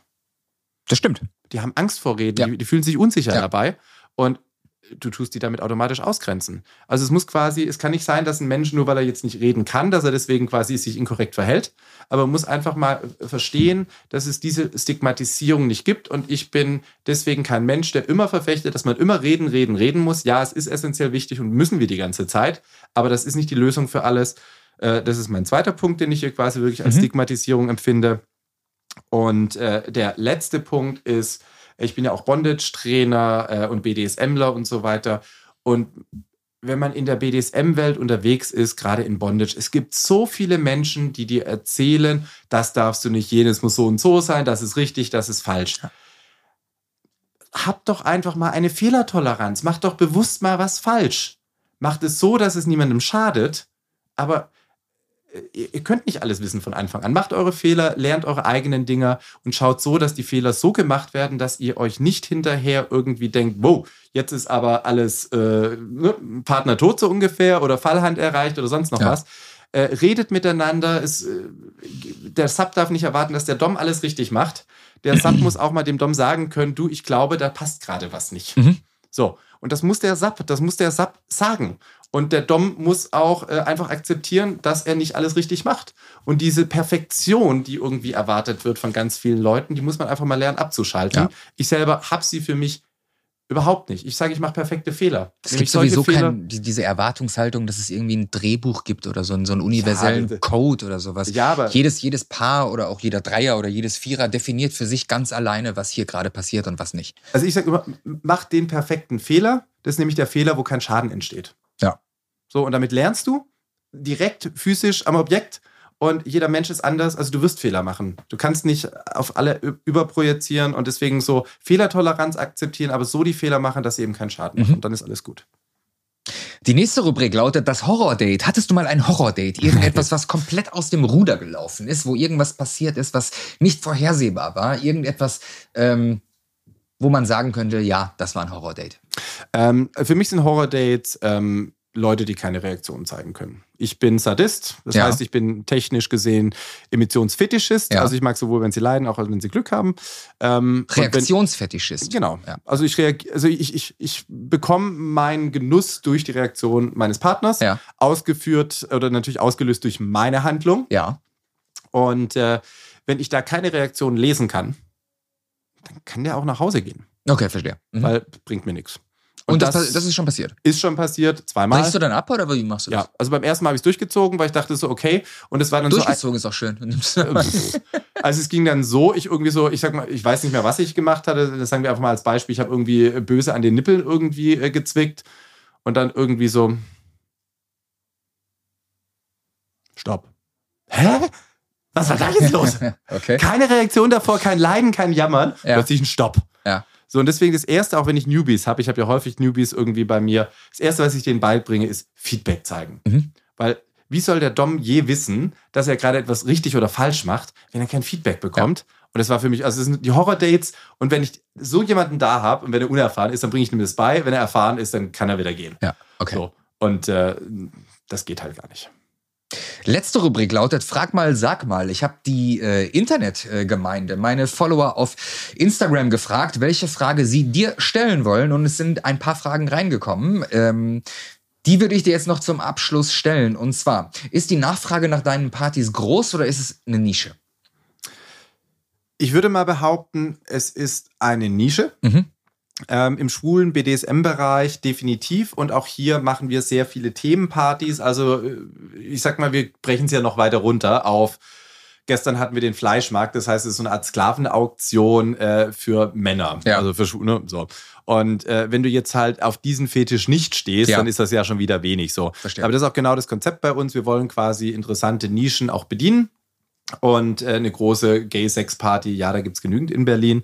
Eben so eine kleine Nischen. Wir machen auch Bondage-Weekends oder ähm, irgendwie eine Fußfetisch-Party oder oder. Da gibt's so viele Teilbereiche und es ist halt schön zu sehen. Wir sind ein kleiner Club oder wir spielen ein kleiner Club. Wir sind ja selber kein physischer Club, wir sind ja quasi nur ein ähm, organisatorischer Club. Ähm, und wir bespielen eben einen sehr kleinen Club hier und den müssen wir äh, nicht mit 200 Leuten voll bekommen. Deswegen Glas ist eine Nische. Das macht das manchmal schwierig, weil eben keine Werbung, keine Werbemöglichkeiten. Aber ähm, das ist einfach gut so für mich gefühlt. Die Teegesellschaft ist immer, also die ist meistens wiederum ausverkauft. Ja. So, Ja. weil ist ja viel größeres Publikum, viel leichter zu konsumieren. Und ähm, das ist eben anderer. Bekommst du Drohungen, Anfeindungen, äh, weil du Partys für Homosexuelle machst? Bestimmt, ich erinnere mich nur nicht mehr dran, weil die sofort ignoriert werden. Okay, du äh, bist ein Meister der Verdrängung. Du nimmst, Ja. du nimmst dir das gar nicht mehr zu Herzen. Nö, überhaupt nicht. Okay, finde ich gut. Also das ist so, du bist scheiße, ja, gut. Wer bist du, dass, du, dass mich das interessieren sollte? Wenn mein Mann sagt, das ist was anderes oder jemand aus meiner kinky Familie, das ist eine ganz andere äh, Färbung auf der Palette, äh, als wenn jetzt irgendwie äh, ich von irgendjemandem Fremden so eine blöde Message bekomme. Okay. Letzte Frage von äh, einer Instagram-Userin. Gibt es ein universelles Safe-Word bei deinen Partys? Wir verwenden bei uns standardmäßig den Ampelcode. Mhm. Äh, der wird ja sehr unterschiedlich verwendet. Äh, grün heißt bei uns mehr, gelb heißt, das Niveau ist gut, rot heißt bitte etwas weniger. Wer abbrechen möchte, das Stoppwort Mayday, das sind bei uns die Standard-Stoppwords. Ich Okay. privat verwende Kühlschrank und keinen Ampelcode. Verstehe. Wenn du es nicht hinbekommst, über deinen Ausdruck mir klar zu machen, ob du jetzt gerade bei grün, gelb oder rot bist, dann musst du halt hinterher auf alles verzichten und dann überlegst du dir zweimal, wie weit du durchhältst. Aber das bin ich privat. Okay. Lieber Dan, wir sind durch. Sehr schön. Vielen Dank bis äh, hierhin. Das hat sehr viel Spaß gemacht, äh, mich mit äh, dir zu unterhalten. Wir sind teilweise auch ein bisschen philosophisch abgedriftet. Das mag ich ja sehr gerne, dass das hier mal passiert ist. Danke für das ehrliche und sehr mutige Gespräch. Ähm, natürlich bedanke ich mich auch bei allen Zuhörenden da draußen von dem Podcast Heiß und Fetisch und auch bei den Partnern joyclub.de, euphorie.de und meinem Management der Agentur Bühnenkunst in Köln für die Unterstützung. Das letzte Wort in jeder Episode hat immer mein Gast. Lieber Dan, was möchtest du noch sagen? Was möchtest du den Zuhörern äh, von Heiß und Fetisch noch mit auf den Weg geben? Also erstmal möchte ich dir danken, lieber André. Es war sehr angenehm, mit dir hier äh, dieses Gespräch zu führen, auch sehr inspirierend und ich freue mich auch immer, wenn ich da aufklärende Worte mit reingeben möchte. Äh, vielleicht einmal ganz liebe Grüße an meinen Ehemann, an meine Kinky-Familie und an die ganz vielen tollen Supporter, die uns hier bei der T-Gesellschaft und anderen Events unterstützen. Und als wirklich letztes Wort, äh, Polynormalität sollte Standard werden, überall, nicht nur in Berlin und äh, auf der Reeperbahn, überall in Deutschland, überall auf der Welt. Und ich werde weiter daran arbeiten und wer hier diese Arbeit unterstützen will, ähm, wendet euch gerne an mich, äh, supportet sie, verbreitet das Wort. That's it.